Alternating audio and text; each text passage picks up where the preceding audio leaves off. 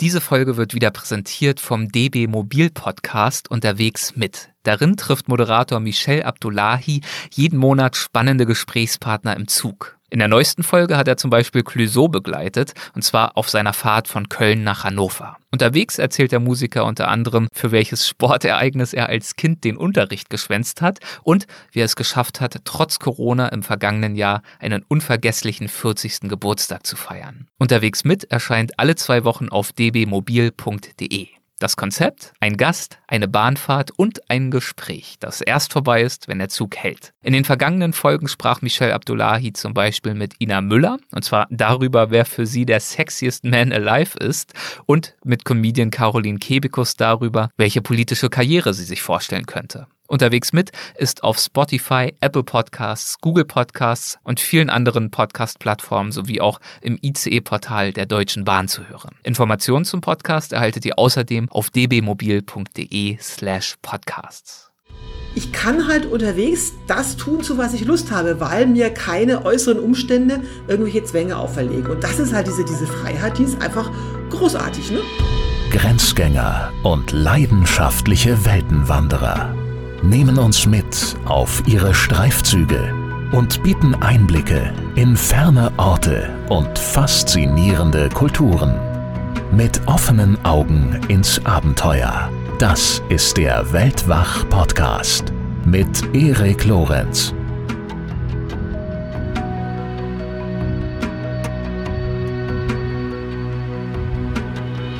Zu Fuß von Görlitz nach Reggio Calabria, also von der deutsch-polnischen Grenze bis in die Stiefelspitze Italiens. Diese Strecke ist 3800 Kilometer lang. Christine Türmer hat sie bei ihrer aktuellsten Wanderung zurückgelegt und sie erzählt in dieser Folge genau davon und zwar zum allerersten Mal überhaupt von ihrem Facebook-Profil mal abgesehen. Dabei verrät sie unter anderem, was Leserinnen und Leser, die entlang einer ihrer Routen wohnen, denn alles so bieten müssen, damit sie erwägt, bei ihnen zu übernachten. Und äh, Christine stellt da einen ganzen Anforderungskatalog auf.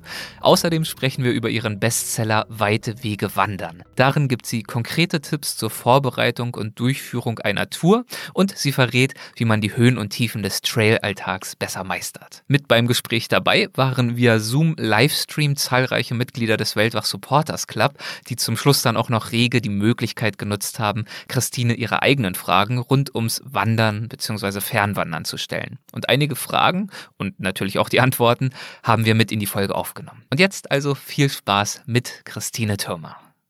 Wow, so viele Menschen hier. ja, ihr Lieben, dann äh, hallo zusammen. Schönen guten Abend. In meinem Fall ist es ja eher ein schöner guten Nachmittag. Ähm, ich freue mich, dass ihr alle mit dabei seid. Mit Christine Türmer wollen wir heute einen äh, schönen Abend verbringen. Und äh, Christine ist auch schon da, deswegen äh, direkt einmal Hallo auch Christine. Schön, dass du mitmachst. hallo Erik. Ja, und ha hallo an die 30 Leute da. Ich bin ganz aufgeregt. Meine erste Zoom-Konferenz. du hast es dir extra installiert, eine, ein großes technisches Wagnis. Jawohl.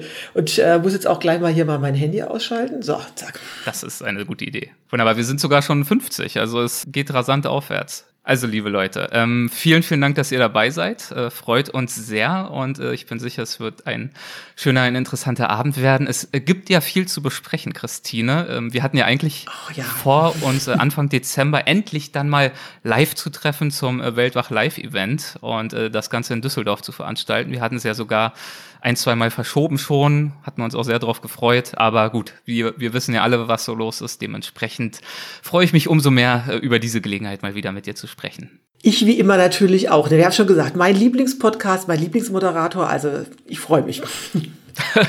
das ist sehr nett. Das ist sehr nett. Ja, und wir haben ja auch wieder in der Tat ähm, ausreichend Themen angehäuft, also oh, mehr ja. als ausreichend viele. Ähm, oh, ja. Zum einen deine jüngste Wanderung, von der du ja auch erst äh, kürzlich zurückgekehrt bist. Es ging von der deutsch-polnischen Grenze bis an die Stiefelspitze Italiens, genau. aber auch natürlich dein aktuelles Buch, dein drittes Buch, das mit dem Titel Weite Wege wandern, Erfahrungen und Tipps von 45.000 Kilometern zu Fuß. Ja, und äh, schließlich soll das Ganze aber natürlich auch äh, eine Chance für euch sein, eure Fragen zu stellen. Das heißt, es wird selbstverständlich auch eine QA-Runde geben. Sammelt also gern eure Fragen, notiert euch alles, was euch irgendwie in den Sinn kommt, was ihr gern mal wissen würdet über das Fernwandern, über das Zelten von Christine, über ihre Arbeit, über ihr Wandern. Und ähm, genau, wenn ihr Lust habt, eure Kamera einzuschalten, umso schöner, dann sehen wir uns alle und fühlen Jawohl. uns alle gemeinsam nicht so allein. ähm, aber die Vorwarnung schon mal, insbesondere auch nachher dann, das Ganze wird audiomäßig aufgezeichnet. Also wer das nicht möchte, der sollte dann gerne den Chat lieber benutzen. Aber das Video wird äh, nicht mit aufgezeichnet und schon gar nicht mit veröffentlicht. So, das äh, vorab. Ich denke, das wäre so die Vorrede. Habe ich irgendwas vergessen? Ich glaube nicht, Christine. Ich glaube, wir können in der Tat loslegen. So ist es. Dann let's do it. Wo sind wir denn? Wo bist du denn eigentlich gerade? Das sieht ja relativ heimelig aus. Das nochmal vorab. Vielleicht. Ja, welcome to my kitchen. Ne? Das, ich kann ja jetzt das Video nicht abstellen. Also ihr seht mich in meiner Küche. Da arbeite ich auch tatsächlich so. Äh, mhm. Ich sehe hier so Arbeitszimmer und diese Küche befindet sich in Berlin-Marzahn. Ich bin ja. also im Moment in meiner Homebase in Deutschland. Wo, wo denn auch anders zu Corona-Zeiten, ne? Ja, so ist es wohl leider. Gut. Ja, weite Wege wandern also. Damit würde ich gerne einsteigen. Und äh, wir hatten in der Tat schon mal vor längerer Zeit kurz im äh, Weltwach Plus Podcast äh, darüber gesprochen. Äh, du hattest da mal so einen kleinen Ausblick schon gegeben auf das Buch und wir hatten uns das Ganze als Thema eigentlich aufbewahrt für eben jene äh, Weltwach Live-Veranstaltung. Aber ja gut, jetzt ist es ja schon seit etlichen Monaten auf dem Markt. Es wird also höchste Zeit, dass wir auch mal drüber sprechen. Und äh, ich äh, steige in der Tat direkt mal mit einer etwas fiesen Frage ein. Äh, und zwar mit einem Zitat aus deinem Buch. Und das geht wie folgt. Weitwandern eignet sich ideal zum Austesten der eigenen Möglichkeiten, da man ohne hohen vorherigen Einsatz sehr schnell großartige Erfolgserlebnisse erzielt.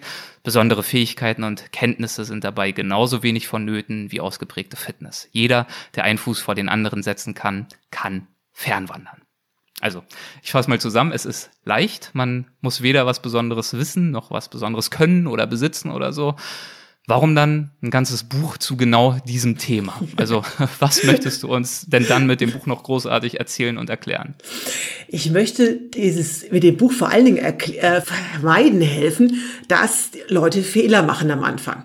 Weil, äh, also mit dem, mit dem Zitat war natürlich gemeint, dass jeder, der einen Fuß von anderen setzen kann, kann letztendlich fernwandern. Ne? Und dass man jetzt nicht viel Kohle zu braucht, auch klar. Aber trotzdem kann man natürlich falsche Ausrüstung kaufen. Man kann die falschen Trails gehen oder die für, für sich selber falschen Trails. Also man kann da schon äh, am Anfang mehr Frust sich holen, als äh, es nötig wäre. Und deswegen mhm. dieses Buch, da kriegt man eben Tipps, dass man so bestimmte Fehler eben vermeidet. Ne? Und äh, war auch so ein bisschen so, weil ich selber, äh, als ich äh, zum ersten Mal gewandert bin, ich bin das ja richtig businessmäßig angegangen. Ne? Also so, äh, so wie, die, wie, die, wie die alte Geschäftsfrau so in mir. Ne? Erstmal so ein bisschen Recherche. Ohne Excel-Tabelle geht da nichts. Ohne Excel geht gar nichts. Ne? Ich habe ganz viel Recherche betrieben und äh, habe natürlich im Internet gesurft und habe mit ehemaligen Thru-Hikern geredet. Ne? Und ohne die hätte ich natürlich auch ganz viele Fehler gemacht.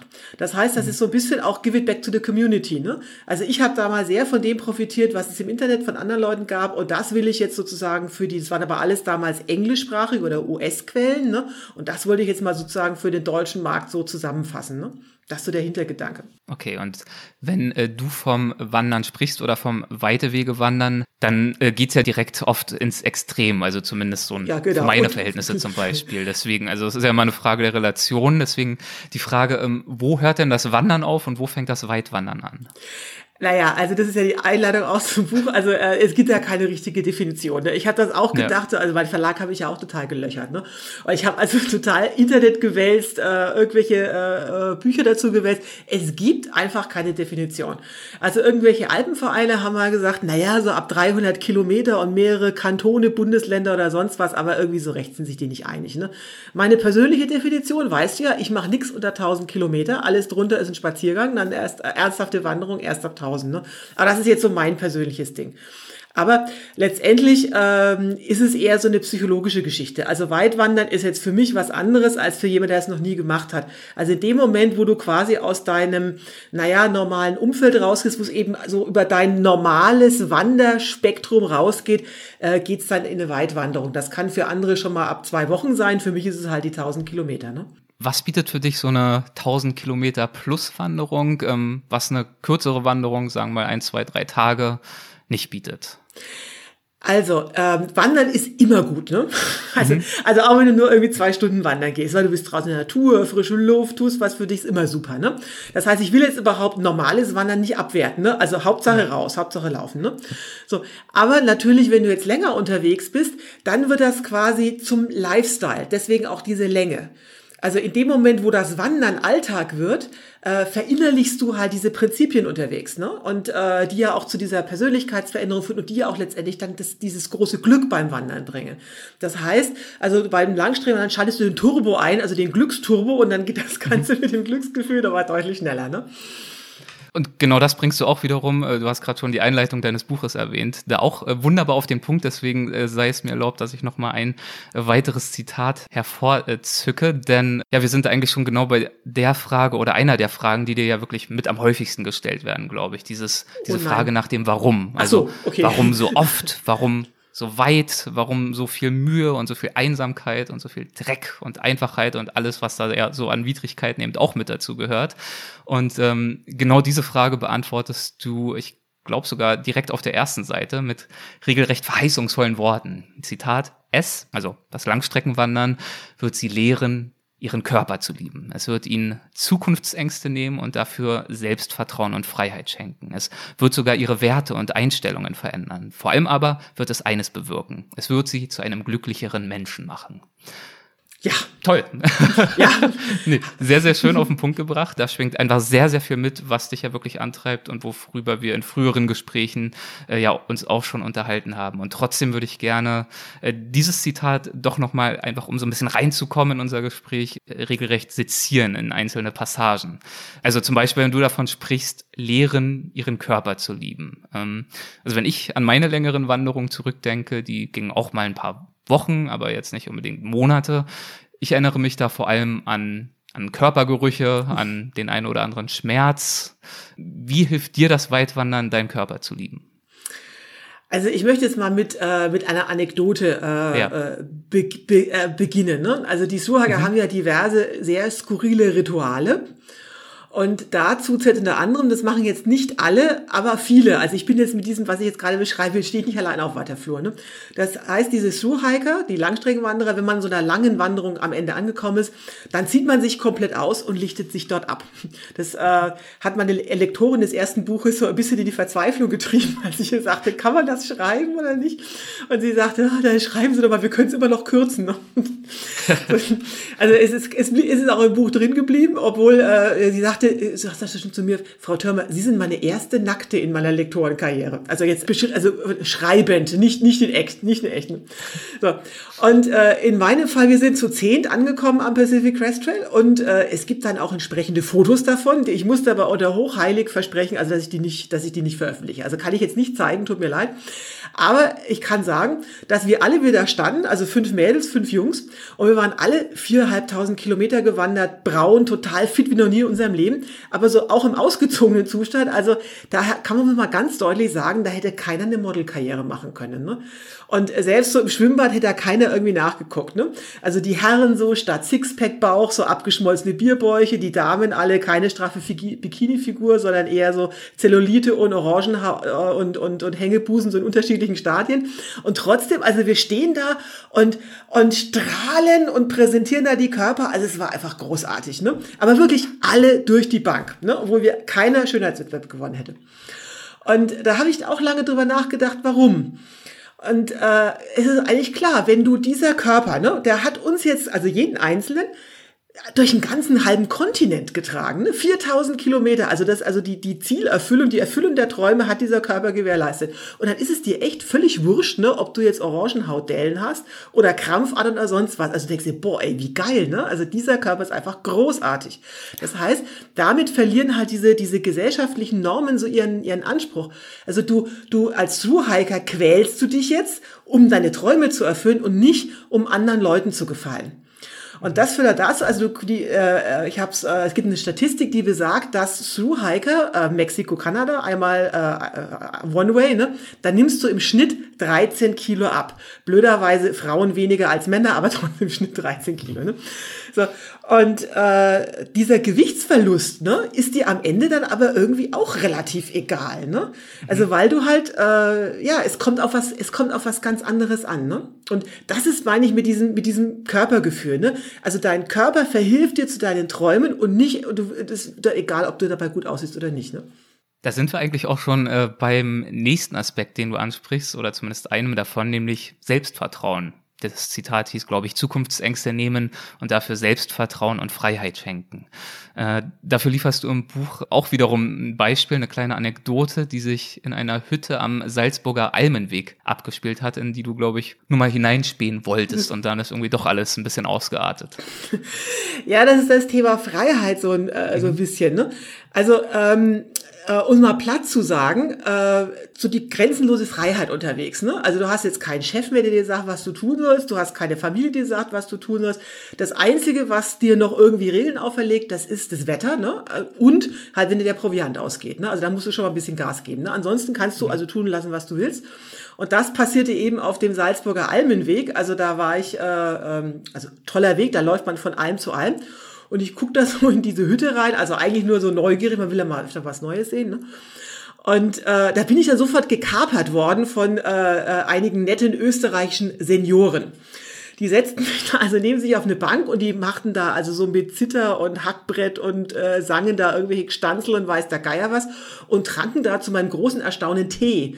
Ich dachte, Mensch, sind wir gesundheitsbewusste Menschen. Mir ist dann sehr schnell klar geworden, der Tee hat Füllung. Das war also Jagertee. Also da war, glaube ich, mehr Jager als Tee drin. Ne? Und äh, also wurde mir alles kredenzt und ich mich, also immer wenn ich aufstehen wollte, ne, wurde mir also so ein neues, äh, so ein neuer Tee hingestellt, so ein neues Stanzel ging los. Ich, also mein Witzerepertoire hat sich auch total vergrößert. Ne? Und also ich wollte einfach nur mal kurz reingucken und ich bin dann drei Stunden später sehr angeheitert da eben rausmarschiert und dachte, hm, ist eigentlich völlig wurscht egal. Weil mein Gott, dann laufe ich halt irgendwie jetzt nur noch 10 statt 15 Kilometer, musst du halt am nächsten Tag ein bisschen schneller gehen oder äh, was weiß ich, du machst eine Abkürzung oder steigst früher ab. Also ich kann halt unterwegs das tun, zu was ich Lust habe, weil mir keine äußeren Umstände irgendwelche Zwänge auferlegen. Und das ist halt diese, diese Freiheit, die ist einfach großartig, ne? Also so, das ist man so gar nicht mehr gewöhnt, ne? Ich wollte sagen, wahrscheinlich nach wie vor ein sehr großer äh, Gegensatz auch äh, zu dem, wie du früher gelebt hast. Ja klar, da war ich natürlich total durchgetaktet. Also ich habe die Zoom-Zeit ja berufsmäßig nicht mehr mitgekriegt, ne? Aber mhm. ich hatte früher auch mal eine Sekretärin, die mir auch mal erzählt, ja, da müssen um 10 müssen sie dahin und da und da. Also klar, du lebst halt nur noch nach der Uhrzeit, ne? Und jetzt habe ich, ich sag's mal ganz plakativ, ich habe nur noch zwei Termine am Tag, Sonnenauf- und Sonnenuntergang und zwei Termine im Kalender, nämlich Saisonbeginn, ne? Also Winterschmerz, äh, Schneeschmelze im Gebirge und halt Wintereinbruch. Ne? Also da, da herum klüngelt sich alles. Also okay, ich muss jetzt zugeben, jetzt kommen auch noch so Podcast-Aufzeichnungen dazu oder, oder Buchabgabetermine. Aber im Prinzip, wenn ich denn mal auf Tour bin, bin ich da relativ entspannt. Kommst du heute nicht, kommst du morgen. Ne? Und das zeigt eben genau diese Freiheit. Und zum Thema Selbstvertrauen, das wir auch gerade angesprochen haben, äh, finde ich deine Ausführungen an einer anderen Stelle im Buch auch noch sehr eindrücklich. Äh, dort erzählst du, dass Wandern sei zwar deine erste und größte Liebe, aber äh, du seist inzwischen auch 6.500 Kilometer gepaddelt, 30.000 Kilometer geradelt und so weiter. Und du schreibst dort, Zitat, mal eben den Yukon befahren, wird sicherlich auch ohne viel Erfahrung klappen. Oder einmal längs durch Japan radeln, tolle Idee, selbst wenn ich kein Wort Japanisch spreche und schon zum Reichenwechsel eine Stunde brauche. Zitat Ende. Und du gibst ja noch so ein paar Beispiele. Ähm, und das zeigt ja eigentlich auf eine etwas augenzwinkernde Art und Weise, wie viel du dir eigentlich inzwischen zutraust. Ne? Und das war ja wahrscheinlich auch nicht immer so. Naja, also äh, ich bin generell so ein Mensch, der gerne irgendwas einfach ausprobiert und mal gucken, was passiert. Aber mhm. tatsächlich kriegst du halt dieses, dieses Selbstvertrauen oder so ein bisschen Gottvertrauen. Ne? Die Amerikaner sagen ja so schön auf den Trails, the trail provides der Trail kümmert sich. Ne? Also wenn du da unterwegs bist, äh, also irg irgendwie geht immer was, ne? also aussichtslos das ist. Also aus irgendeiner Ecke taucht mal ein Schokoriegel auf oder kriegst was geschenkt oder weiß der Teufel was. Also man kriegt so ein gewisses Gottvertrauen. Ne? Und wenn man halt schon mal irgendwie das erste Mal viereinhalbtausend Kilometer gelaufen ist, dann denkt man, okay, kann man sicherlich nochmal machen und dann wird verliert auch so Fahrradfahren oder sowas einfach seine äh, seinen Schrecken. Also ich bin zum Wandern auch gekommen wie die Jungfrau zum Kinde und so habe ich mich dann mal mutig ans Radfahren und ans Paddeln gemacht. Ne? Und um, um jetzt mal so ein, so ein Bild zu bringen, ähm, mhm. Ich glaube halt, für mich ist mein, mein Leben wirklich wie so, ein, wie so ein bunter Hochglanzkatalog. Und ich glaube, dass jeder Mensch so einen persönlichen Hochglanzkatalog hat mit Sachen, die er gerne mal machen möchte oder wünschen. Und, und äh, das ist, da sind wir uns, glaube ich, als Menschen alle sehr einig. Der große Unterschied zwischen mir und vielen anderen Menschen ist einfach, dass ich halt weiß, okay, also den Wunschtraum äh, Langstreckenwandern Pacific Crest habe ich schon erledigt, dann mache ich, dann ist das andere doch auch noch ganz einfach und das doch noch. Das heißt, ich blättere so durch meinen Katalog durch ne, und denke mir, super, das mache ich jetzt als nächstes, das mache ich als nächstes. Und bei den meisten Menschen ist es ist so, dass sie denken, oh, das schaffe ich doch nie, da bin ich nicht fit genug oder ich habe nicht genug Geld. Das heißt, die geben schon mal auf, bevor sie über, probieren es erst gar nicht. Und das ist der große Unterschied. Also für mich ist mein Hochglanzkatalog wirklich was zum Auswählen und Bestellen und dann mache ich das. Und die anderen denken, oh, da bin ich nur frustriert, ich klappe den lieber zu und gucke da gar nicht und bleib bei meinen Leisten, weil das schaffe ich nicht. Und das ist der große Fehler, den viele Menschen eben machen. Ne? Und so ähm, hast du ja eigentlich schon immer gedacht. Deswegen hast du überhaupt äh, angefangen mit dem Weitwandern, auch wenn da noch ein, zwei Zufälle mit dazugekommen sind. Ähm, und trotzdem schreibst du aber auch in diesem Absatz, den ich vorhin vorgelesen hatte, es wird sogar ihre Werte und Einstellungen verändern. Also es, das Weitwandern. Wiefern hat denn das Weitwandern deine, deine Werte verändert? Also, äh, das, die, das Stichwort ist hier Senkung der Glücksschwelle. Ne? Also, ihr wisst ja, ich bin ja mit, mit, mit ganz minimalistischem Equipment unterwegs. Ne? Und mit meinen jämmerlichen fünf Kilo da auf dem Rucksack, im, im Rucksack.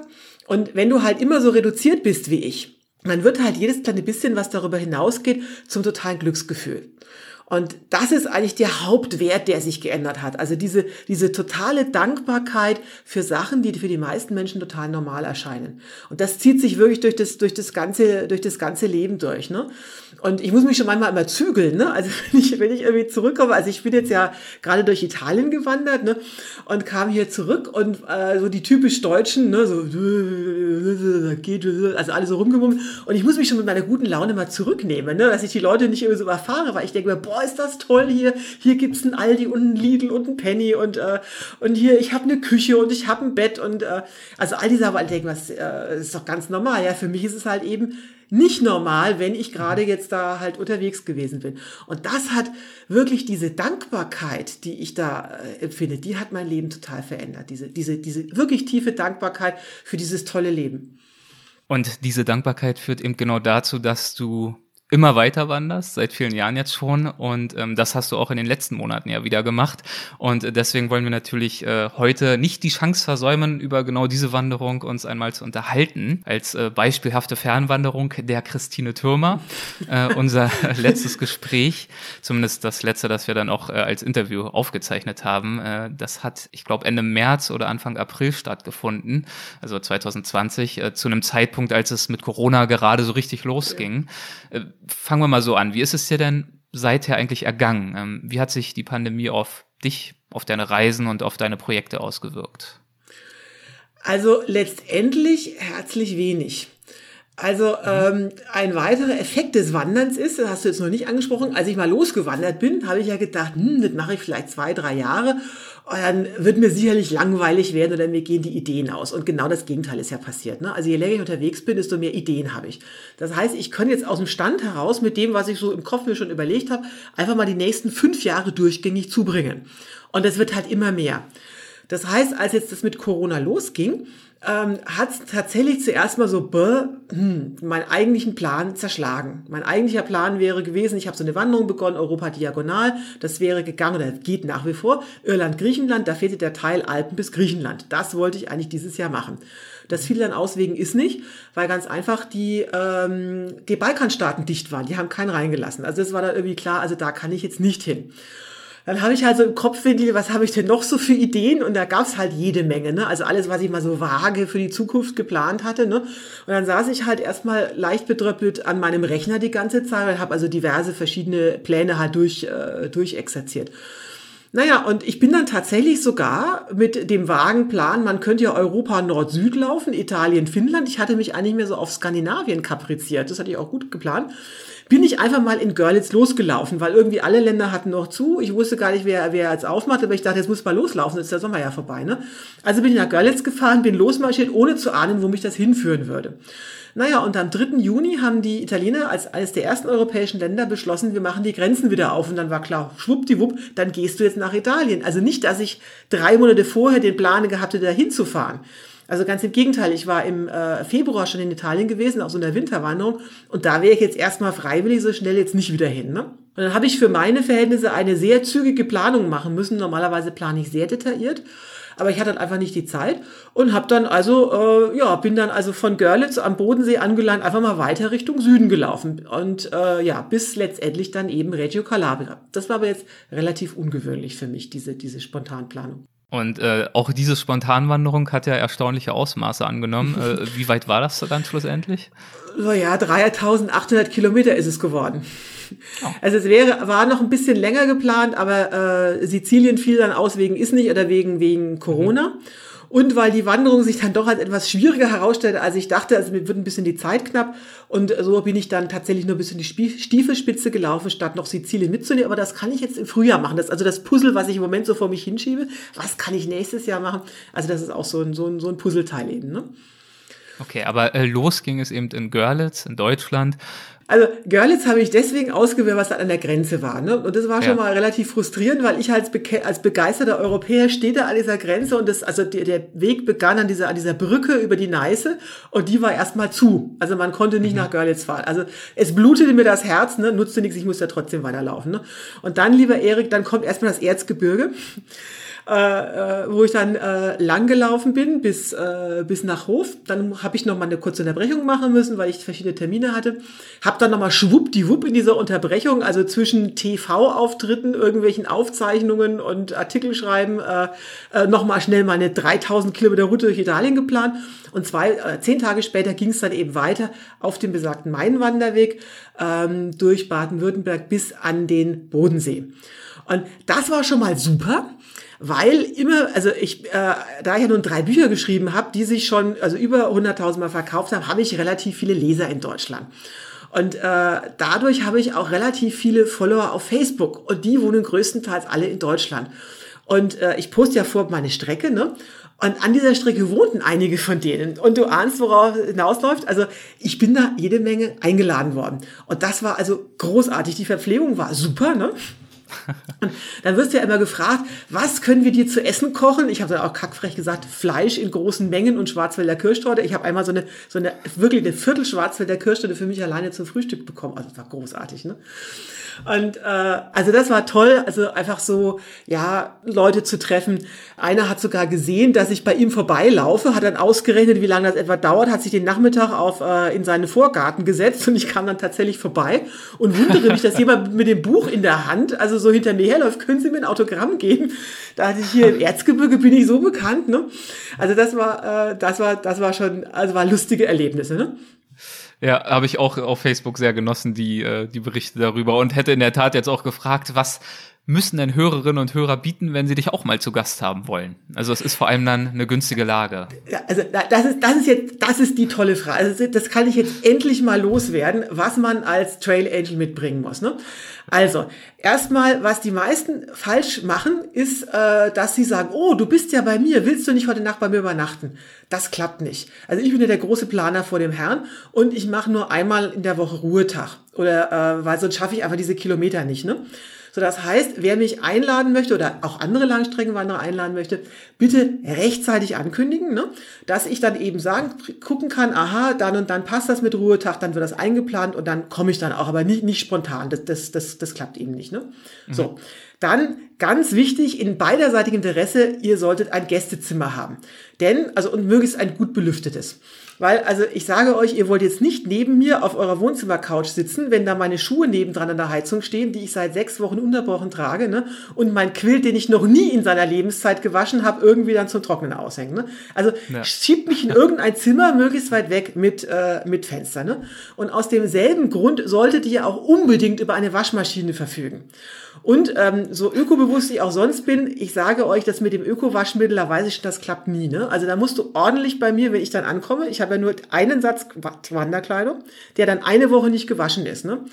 So, und äh, wenn du den in einen normalen Waschgang mit Öko-Waschmittel packst, das Resultat ist null. Ne?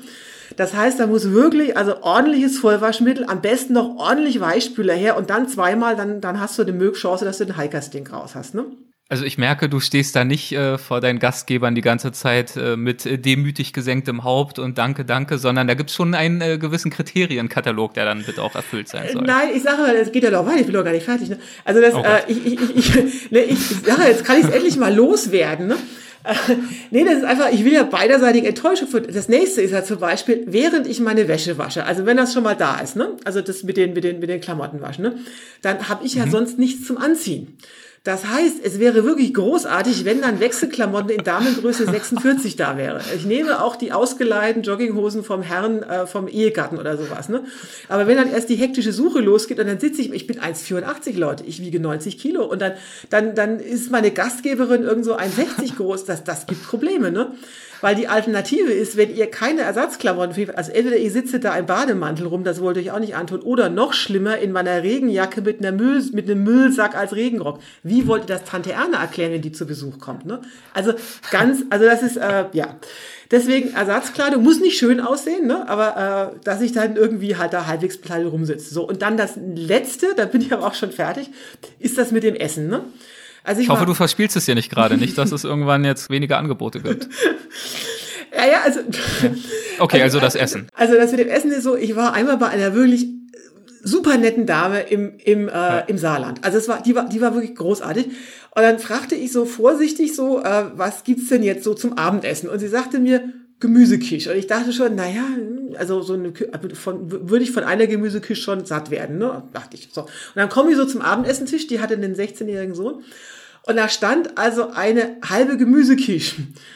Und wir saßen da zu dritt und ich dachte die ganze Zeit, was wollen die beiden jetzt essen? Ne?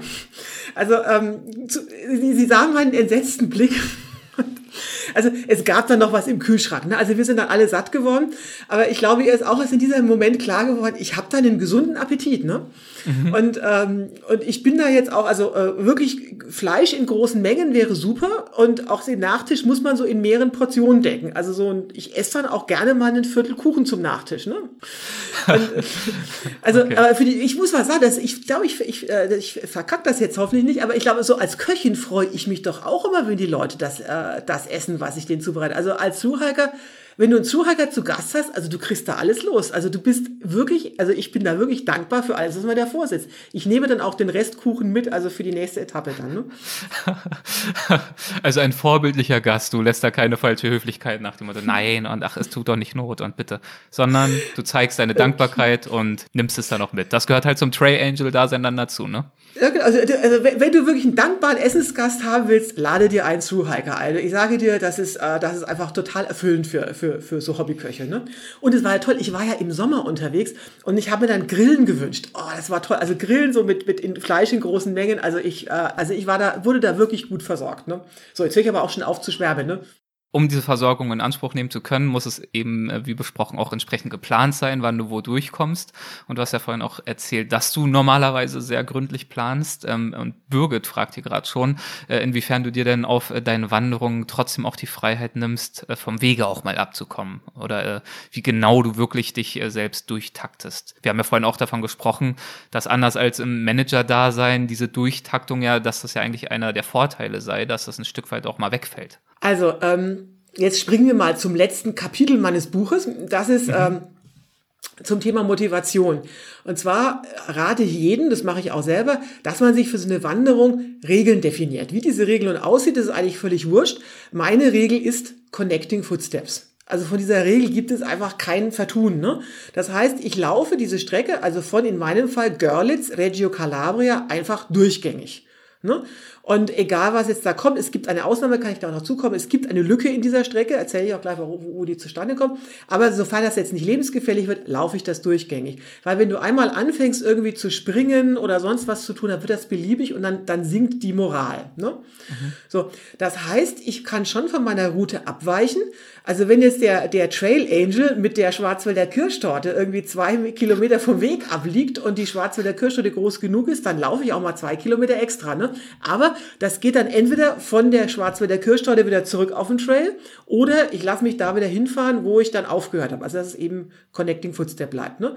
So, also da kann man schon kleine Abweichungen machen, aber äh, Hauptsache durchgängig. Aber da gab es jetzt eine Ausnahme, meintest du gerade.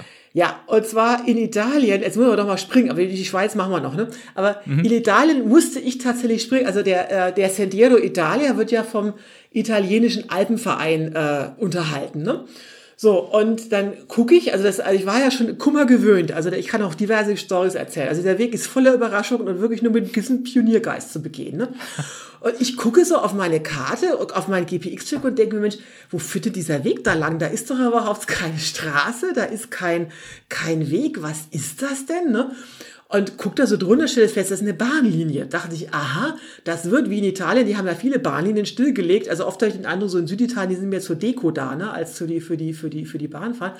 Das, da läufst du auf dieser stillgelegten Bahnlinie. Ja, weit gefehlt. Das war nicht stillgelegt, das war eine Zahnradbahn, also äh, eine, so eine Schmalspurbahn. Mhm. Und äh, dann schrieben die, oh, man könne ja auch da die Bahn nehmen oder man könne da eben halt laufen. Ne? Also, äh, und ich dachte so, laufen und guckte mir den Fahrplan an. Da fuhr dann also wirklich jede Stunde in jede Richtung ein Zug. Und ich dachte schon, naja, hm, vielleicht kann man ja jetzt von den Gleisen springen. Und ich gucke weiter diese, diese, diese, diese Karte an und stelle fest, da waren, ich glaube, 15 Tunnel und drei Brücken, wo du drüber musst. Und ich dachte, also ich mache ja viel, ne? Also ich bin ja auch hart im Nehmen und Connecting Footsteps ist mir wirklich wichtig. Aber ich laufe jetzt nicht durch schmale Tunnel, wo jede, wo alle halbe Stunde und ich weiß nicht, wann irgendeine so Zahnradbahn vorbeikommt. Also diese Strecke habe ich dann tatsächlich einfach nicht übersprungen. Ich bin sie mit dieser Zahnradbahn gefahren. Okay. Und äh, ja, also das ist, das ist die Lücke. Also wenn es äh, lebensgefährlich wird, da lasse ich auch mal, auch zum Beispiel, ich war mal in Chile, da kam dann so ein Vulkanausbruch dazwischen. Das äh, führt dann auch dazu, dass man mal von diesen Grundsätzen abweicht, aber ansonsten wäre das straight durchgelaufen, ne? einfach immer weiter durchlaufen und genau so kommt man ja dann auch auf diese Zahlen, weil du hast gesagt, die Motivation bleibt dadurch gewahrt, dass man eben auch dieses Ziel hat, dieses genau. Konzept verfolgt. Und das hat ja äh, nicht zuletzt auch dazu geführt, du hast das irgendwann in dieser Phase der Tour, glaube ich, dann nochmal nachgerechnet, dass du festgestellt hast, dass du die 50.000 Kilometer Marke überschritten hattest genau. auf dieser Welt, äh, auf dieser Tour, die du mittlerweile in aller Welt äh, gewandert bist. Wie hat sich dieser Moment denn angefühlt? Äh, und was bedeuten dir solche Zahlen grundsätzlich? Auch ich habe das eigentlich gar nicht gemerkt. Also ich habe dann halt so mal überlegt, ähm, ich überlege ja immer, was poste ich jeden Tag, ne? Und äh, versuche immer irgendwas halt, irgend so ein Highlight zu bringen, ne? Und ich wusste, das muss jetzt irgendwann so die 50.000 Kilometer Marke sein. Ich hätte es wahrscheinlich einfach überlaufen und dachte, Mensch, du jetzt die 50.000? Haben wir so kurz Daumen mal Pi geguckt, stell fest, aha, das ist es, ne? Und dann äh, habe ich das halt geschrieben und aber das war halt ein Tag wie jeder andere. Also das ist das ist, es gab keinen äh, göttlichen Schein, der irgendwie auf dich gefallen ist plötzlich oder sowas. Ach Quatsch. Also es ist ja so, äh, viele Kritiker sagen ja, äh, ich wäre so leistungsorientiert. Es ist mir eigentlich relativ wurscht. Also das ist halt, das ist halt, Zahl ist es schön, also um sich auch selber so zu motivieren, aber ob, äh, aber dieser Tag, das war jetzt, also du bei der ersten großen Wanderung Pacific Crest Trail 2004, wenn du das erste Mal Mexiko, Kanada gelaufen bist, du schießt an der Grenze und denkst dir, boah, ey, wie, wie, wie geil ist das denn, ne? So, aber das lässt dann halt irgendwie nach, ne? Und mittlerweile überlege ich schon, das war auch auf dieser Wanderung sehr lustig, jetzt muss ich, ich spring schon wieder, ne? Also ich kam dann in Reggio Calabria an guck dann so auf den Ätna, ne, und denk mir, Mensch, jetzt wird es aber schon dunkel, ne? Jetzt, jetzt läufst du erstmal so in der Unterkunft, also das Schlussfoto am Strand kannst du auch noch morgen machen. Also so ist das wirklich so ankommen, mhm. ist jetzt halt, ja, jetzt bist du halt da, ne? Schlussfoto ist halt lieber so schlimm. Und ich weiß noch, ich hatte wirklich geplant, ich bin dann in Reggio Calabria, das schönes Hotel gebucht und dann äh, machst du noch einen Tag am Strand. Und dann äh, schrieb mir einer von meinen Lesern, da gibt's auch in Italien, eine sehr nette Dame, sagte, oh, das ist hier, die, Italiener machen jetzt wirklich ernst, ab morgen ist hier harter Lockdown. Und ich las das so und ich, ich, ich war auf so einer Ausfallstraße und ich, also Strand halber Kilometer, ich habe da wirklich so die Bremse reingehauen, dachte, oh, blöd, jetzt kannst du morgen weiter nicht mehr am Strand. Also ich noch schnell abgebogen, bei Sonnenuntergang zum Strand, Abschlussfoto gemacht und dann erst ins Hotel. Also ich erzähle diese Geschichte deswegen, weil es ist einfach äh, dieses Schlussfoto oder das wirklich dann am Strand ankommen, ist nach so einer langen Zeit gar nicht mehr wichtig. Also der wirklich, der Weg ist das Ziel. Ne? Aber jetzt sind wir schon direkt klar, wir haben, wir haben die Schweiz noch gar nicht erledigt. Wir ne? springen äh, von links nach rechts und hin und her. Aber äh, wir versuchen das mal zu bündeln. Machen wir mal noch mal einen Schritt zurück vielleicht in Richtung Alpen zum Beispiel. Ähm, das hast du, glaube ich, in einem Post auch äh, ganz schön beschrieben, wie du dann irgendwann die Alpen am Horizont endlich mal ausmachen konntest. Und wenn du gerade schon sagst, der Weg ist das Ziel, würde mich in diesem Fall mal interessieren, wie sind diese Momente für dich unterwegs? Welche Rolle spielen die? Also, wenn du tagelang einen Schritt vor den anderen setzt, zum Teil ja auch mal durch gleichförmige Landschaften, das ist ja nicht alles super überraschend, auch mal Dutzende Kilometer Landstraße, Asphaltstraße und so weiter. Und dann plötzlich irgendwann beginnt sich die Landschaft zu verändern. Etwas Altes hört auf, etwas Neues kommt dazu. Und durch diese Veränderung tragen dich äh, Meter für Meter deine eigenen zwei Beine. Ist das immer noch was Besonderes? Oder ich erinnere mich, in einem unserer früheren Gespräche hast du auch mal gesagt, dass Klar, schöne Landschaften sind dir lieber als hässliche, aber an sich ist jetzt dieser Faktor Landschaft auch gar nicht mehr so wichtig für dich. Also es ist lustig, dass du mit den Alpen ansprichst. Also als ich die Alpen sah, braute sich in mir eher so eine Bedrückung auf, wo ich dachte, oh okay. oh Mann, jetzt wird's anstrengend. Ich dachte so, mhm. also ich bin hier wirklich so mit einem lockerflockigen 35 Kilometer Stunde Deutschland marschiert, gut genährt, wie wir jetzt ja wissen, also quasi von Schwarzwälder Kirchstunde zu Grillabend, ne? Und ich wusste jetzt in der Schweiz wird das mit den Fans schon irgendwie immer weniger. Ab Italien muss ich mich selbst verpflegen, ne? Und äh, vor allen Dingen ahnte ich dann schon, jetzt wird's echt bergig, ne? Also ja. die, die Alpen haben mich jetzt erstmal, äh, und vor allen Dingen Schweiz wird vor allen Dingen auch teuer. Ich bin ja angeboren geizig. Ne? Also, die, die, also der, der Anblick der Alpen hat mich jetzt wenig erfreut. Und ähm, auch mit den Alpen, da habe ich auch viele Fragen bekommen, weil ich habe mir also die, die, die straighteste und schnellste Route durch die Alpen gesucht. Und mir war schon klar, dass die ziemlich blöd werden würde. Also ich bin über den Gotthard. Äh, mhm. Das heißt im Klartext, also um es mal ganz unidyllisch zu sagen, das heißt zwar ganz schön wunderbar Gotthard-Route und Gotthard-Wanderweg, aber im Prinzip heißt das eine Woche neben der Autobahn herzulatschen. Ne? Also du rennst da zwei Tage erstmal hoch und da ist immer die Passstraße in Hörweide, dann rennst das Ganze zwei Tage runter und dann rennst du quasi, also die, die, die, die Straße ist dann im Tal und du rennst halt oben, das ist so, ein so ein Trogtal, rennst du dann immer vorbei. Also du hast quasi eine Woche irgendwie steil und Berge, äh, steil und Autobahn. Das ist jetzt wenig idyllisch. War mir klar, dass das jetzt nicht so der Bringer ist. Aber, und äh, wo alle Schweizer natürlich sagen, Gottes Willen, wie kann man und die Schweiz und pipapo, ne? Aber ich dachte, liebe Christine, dachte ich mir, Mensch, du rennst jetzt noch drei, ein, drei Monate durch Italien, immer bergig, ne? Also immer in den Bergen. Also du hast Berge masse, eigentlich mehr zu viel als zu wenig. Ne? Dann muss ich jetzt nicht noch in der Schweiz so eine ausgeklügelte Alpenroute gehen, die A, unheimlich teuer werden würde, weil die Schweiz halt teuer ist und noch anstrengender, als ich schon in Italien haben werde. Also habe ich gesagt, ratzfatz, zack, durch durch die Schweiz, weil Ziel war ja nun tatsächlich einfach durch Italien zu laufen. Und so habe ich also wirklich über in zehn Tagen durch mit der, mit der Schweiz. Und ja, dann kommen wir nun zum Grande Finale, zu Bella Italia. Ne?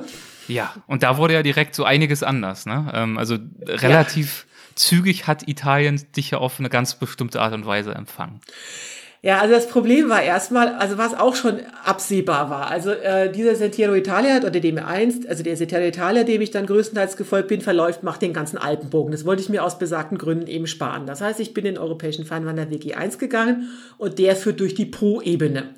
So, nun war mir schon in der Planung mit Blick auf die Karte so ansatzweise klar, dass es vielleicht eine nicht so tolle Idee ist, jetzt im Hochsommer durch die Po-Ebene zu latschen. Ne? So, das hat sich als noch schlimmer herausgestellt, als ich mir das gedacht habe. Also A habe ich gelernt, wusste ich auch nicht, die bauen da Reis an. Also mhm. äh, äh, Reisanbaugebiet und dann ahnst du schon, wo das nächste Problem ist. Das ist also nicht nur heiß, es ist auch noch feucht. Und wie du dann auch dir vorstellen kannst, äh, Reisplantagen, das ist wie so in, in Asien, da gibt's auch keine Bäume, sprich kein Schatten. Und da war ich dann, ich glaube im August, nee, oder Ende, Ende Juli, Anfang August. Also es war wirklich die Katastrophe. Ne? Und dann wurde das also so schlimm, also das halt kein Schatten, nichts und du liegst dann nachts in deinem Zelt, wirklich bewegst kein Glied, nichts und dir läuft trotzdem noch der Schweiß runter. Und die Haut ist dann natürlich so gereizt, dass es juckt alles und du kannst nicht mal mehr irgendwie schlafen, weil also du bist ständig am Kratzen und, und, und machen und tun. Also das war äh, schon eine gewisse Herausforderung. Und ich sage mal auch landschaftlich, ich bin ja hart im Nebel, äh, also es war spannend mit den Reisfeldern und sonst irgendwie, aber jetzt äh, auf Dauer auch so ein bisschen eintönig, ne? Oh, okay, ich habe kamen ja noch die, die, die Stechmücken und äh, Brennnesselgestrüpp und also du musstest dich ja wirklich richtig durchkämpfen die erste Zeit. Das, also das ging, das ging in der Po-Ebene noch, äh, so, mhm. so halbwegs. Also da konnte man dann immer neben diesen Bewässerungskanälen herlatschen. Was aber blöd war, weil es konntest das Wasser ja nicht trinken. Ne? Also äh, das heißt, du, du, du, das, das Wasser läuft hier in Strömen runter, ne?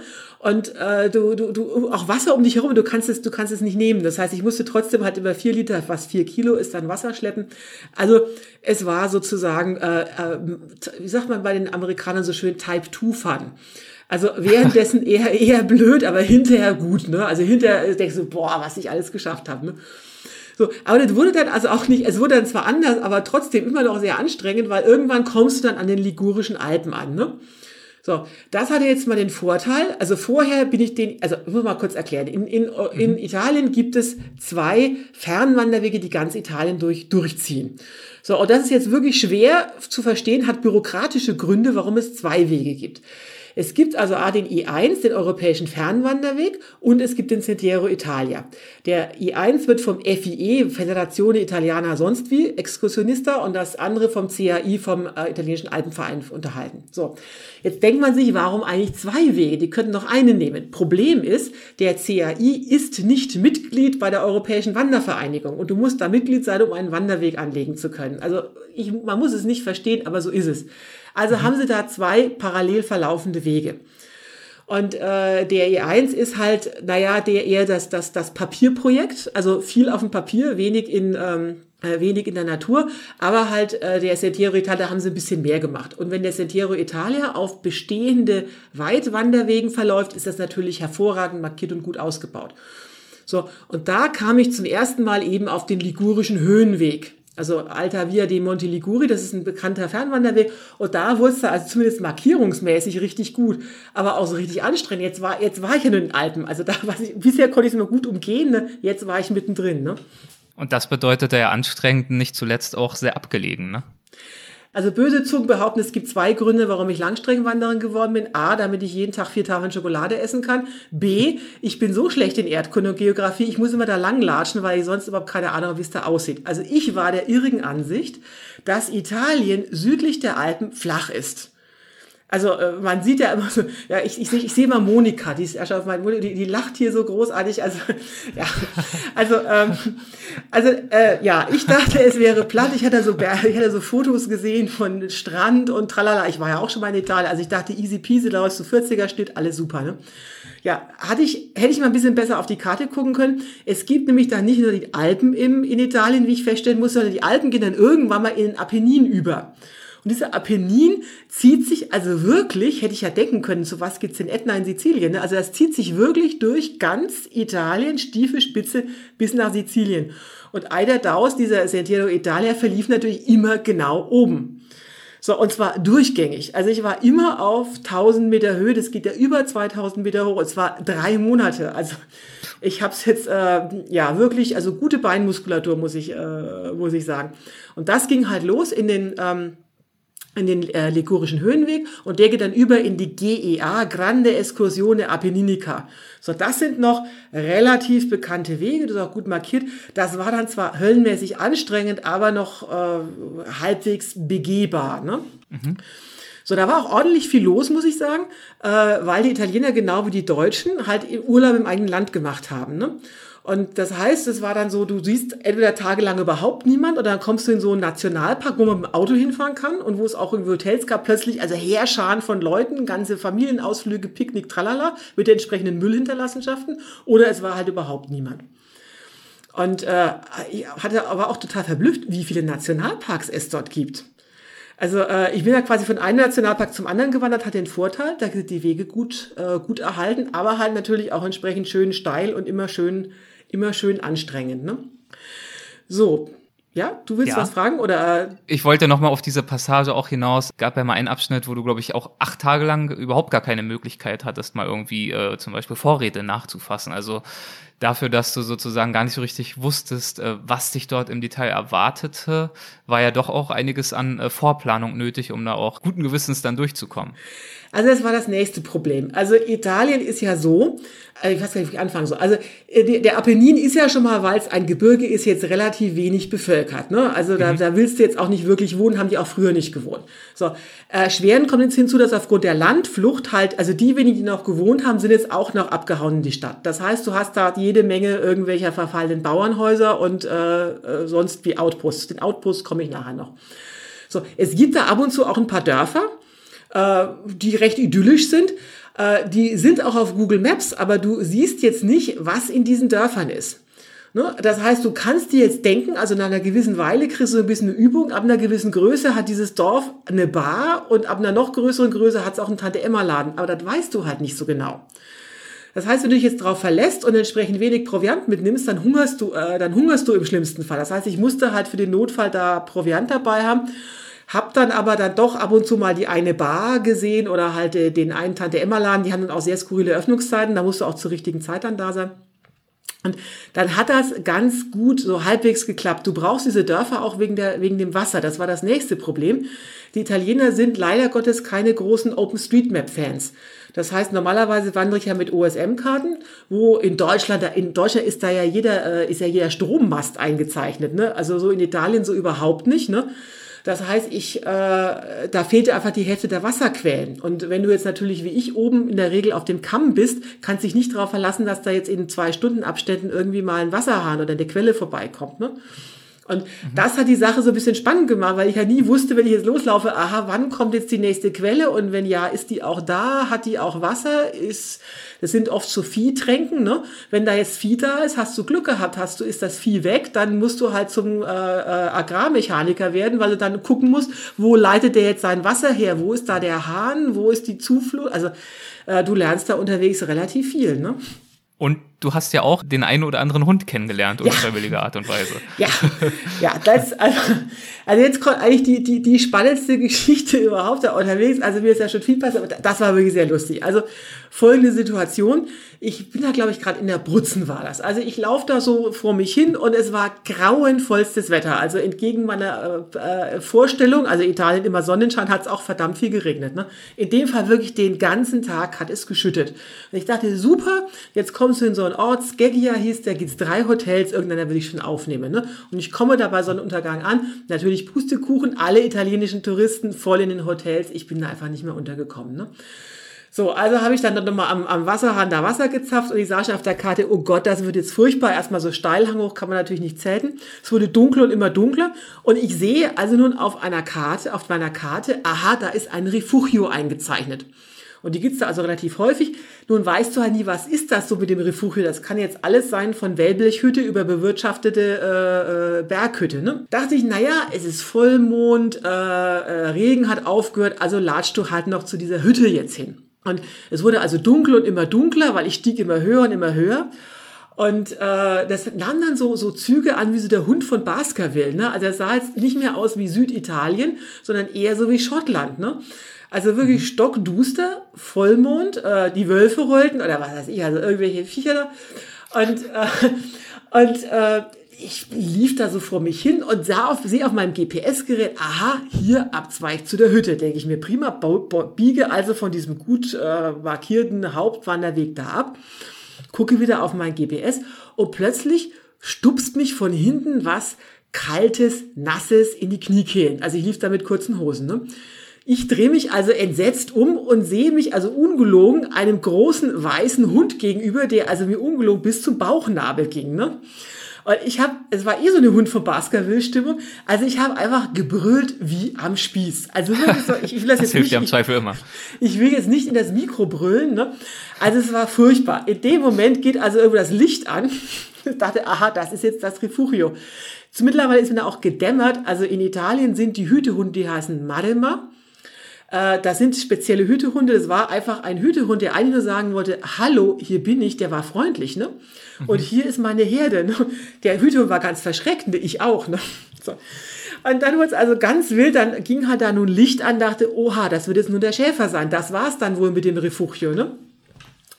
Kann ich mir gut vorstellen, stell dir mal vor, du bist jetzt ein italienischer Schäfer, ne? das ist jetzt irgendwie auch kein Akademikerberuf und ähm, äh, das heißt, sie können auch keine Fremdsprachen. Ne? Und dann stehst du da in deiner Hütte und nachts um irgendwie, war schon 10.30 Uhr oder so, nachts kommt dann mit Stirnlampe so eine 1,84 Meter große Deutsche an, die kein Wort Italienisch kann. Du denkst dir, was macht die Alte da? Ne? Und äh, er natürlich guckt, redet also wie auf ein Wasserfall auf mich Italienisch ein. Also es war ein Bild für Götter. Der war, ging mir also auch etwa bis zum Bauchnabel, klein, dünn, mit langen Unterhosen und so einer, so einer selbstgedrehten Zigarette im Mund und in seiner Hütte also irgendwie irgendwie stapelten sich da halt die, die Weinflaschen und sonst wie, ne? Und er fragte also ganz entsetzt, was ich denn da tun würde. Also nun, ich habe das große Latinum, bayerisches Gymnasium, ne? Also ich konnte dem so halbwegs folgen, was er wollte. Also sagte ich, na ja, ich wollte jetzt zu dem anderen Refugio. Ich konnte ja schlecht sagen, dass ich zu ihm wollte. Ne? Und er gleich, na, überhaupt kein Problem. Du kannst ja bei mir auf dem Boden schlafen. Ich so, oh Gott. Also was ist jetzt schlimmer, jetzt noch weiter im Vollmond da lang zu latschen oder jetzt mit ihm die Hütte zu teilen? Und ich sagte, also nee, ich laufe jetzt da mal weiter, ne? Und laufe zur nächsten Hütte. War ich natürlich nicht gemacht, ich wollte zelten, ne? Und dann guckte er mich entsetzt an und sagte, no, no, no, no, no, Lupi, Lupi. Und ich kann ja nun so viel Latein, ne? Du nix auch schon, Lupus, äh, war mir klar, Wölfe. Und ich immer so, naja, ich dachte dann so bei mir, okay, also ähm, wenn ich jetzt ein Schaf wäre, würde ich wahrscheinlich schon mal in der Hütte übernachten, aber Wölfe schnarchen nicht im Gegensatz zu ihm wahrscheinlich. Also habe ich dann doch vorgezogen, da weiter zu wandern. Und er rief mir noch entsetzt dann so Lupi Lupi hinterher. Aber ich habe es dann trotzdem gedacht, okay, das ist jetzt das einfache Übel. Und habe dann also ein paar hundert Meter weiter eine flache Stelle gefunden Mhm. Hab da mein Zelt aufgehoben. Die Geschichte ist immer noch nicht zu Ende. Also ich lag dann da endlich in meinem Zelt und dachte, jetzt hast du die Ruhe. Dann fuhr doch da tatsächlich noch um Mitternacht ein Auto vorbei. Also äh, da war mir da aber auch schon alles egal. Ich dachte, okay, Wölfe, Hunde, Schäfer, sonst wie. Also ist mir nichts passiert. Ihr seht mich ja alle hier sitzen. Ne? Äh, also es hat mich keiner überfallen, auch die Wölfe nicht. Es ist gut ausgegangen. Aber das waren, war so meine erste beeindruckende Hundebegegnung. Von vielen übrigens, weil diese Marema Hütehunde, wie die heißen, großartige Tiere. Die sind also weiß, groß und äh, sehr bestimmt. Mhm. Also die äh, unglaublich gut erzogen, die sind dort mit den Schaf- und den Ziegenherden alleine unterwegs. Meistens so im, im Pack, das sind dann also vier oder fünf. Und die, da ist kein Schäfer in, weit, in weiter überhaupt in der Nähe. Und die treiben die dann halt so durch die Gegend. Ne? Wenn jetzt aber gerade blöderweise diese Ziegenherde und diese Schafherde auf dem Wanderweg steht und du da lang gehen willst, hast du no chance, da vorbeizukommen. Ne? Die beißen nicht, die sind auch nicht aggressiv. Diese Hunde stellen sich dann halt hin und machen dir sehr eindrücklich klar, dass du jetzt zu warten hast, bis diese Herde vorbeigelaufen ist. Ne? Das waren schon interessante Begegnungen mit äh, diversen Hunden, ja. Aber sie sind alle freundlich geblieben und äh, mit äh, Wölfen hast du es auch nicht zu tun bekommen, dementsprechend. Nein, also jetzt muss ich noch kurz die Geschichte ja. mit den Outposts erzählen. Ne? Ja, bitte, das hattest du vorhin mal angedeutet. Ja. Genau. Und zwar ist das in Italien so, das ist auch ein interessantes Konzept. Ähm, also da, wo früher halt da mal so ein altes verfallenes Bauernhaus oder sonst was war, das hat ja dann, da wohnte zwar keiner mehr, aber das hat irgendjemand mal geerbt. Ne? Und mhm. die wollen jetzt da nicht mehr wohnen. Das heißt, dieser Outpost, wie ich ihn bezeichne, wird dann halt als Winterlager bezahlt. Da sprachen die ihr ganze Schuppen und ihre äh, alten Ackergeräte da eben hin. Und im Sommer, wo ich unterwegs war, halt auch das Vieh. So, damit das Vieh nicht von den Wölfen überfallen wird und keiner den, den Traktor klaut, stellen die halt dann auch so ein paar Hofhunde hin. Und damit die das auch alles ordentlich bewachen können, sind diese Hofhunde nicht wie sonst angeleint oder hinter Gittern. Das heißt, sie sind da freilaufend. Und das gibt dann interessante Begegnungen. Ne? Also wenn du, du biegst dann so, so um die Ecke ne? und plötzlich stehst du vor fünf kläffenden Hunden, wo du nicht weißt, wann die das letzte Mal was zu essen gekriegt haben. Ne? Also wie oft kommt der Bauer da vorbeigefahren und bringt denen was zu essen vorbei? Also vielleicht finden die jetzt irgendwie so einen deutschen Hinterschinken auch ganz lecker. Ne? Aber es ist alles, es ist alles gut ausgegangen. Sie waren letztendlich immer friedlich, aber es war spannend. Ne? Ja, also man merkt schon, ähm, wir, wir streifen das ja alles gerade auch nur. Die Detailberichte gibt es ja unter anderem auch auf äh, Facebook. Aber wir wollen ja gleich auch noch unseren äh, Zuschauerinnen und Zuschauern die Gelegenheit geben, auch ihre Fragen zu stellen. Deswegen schreiten wir mal etwas voran. Wie ging die Wanderung für dich zu Ende? Soweit ich das mitbekommen habe, wurde es ja dann in Sachen Corona hinten raus auch nochmal spannend. Und du hast das, glaube ich, vorhin auch schon angedeutet. Ja, also ich hatte die, ich muss ganz ehrlich sagen, ich hatte am Ende schon ein bisschen schlechtes Gewissen. Also das in Deutschland hat sich die Lage zugespitzt, auch in Italien, wovon ich in Kalabrien war, was halt die wenigsten Fälle hatte. Deswegen dachte ich, okay, jetzt läufst du nochmal weiter, läufst du nochmal weiter.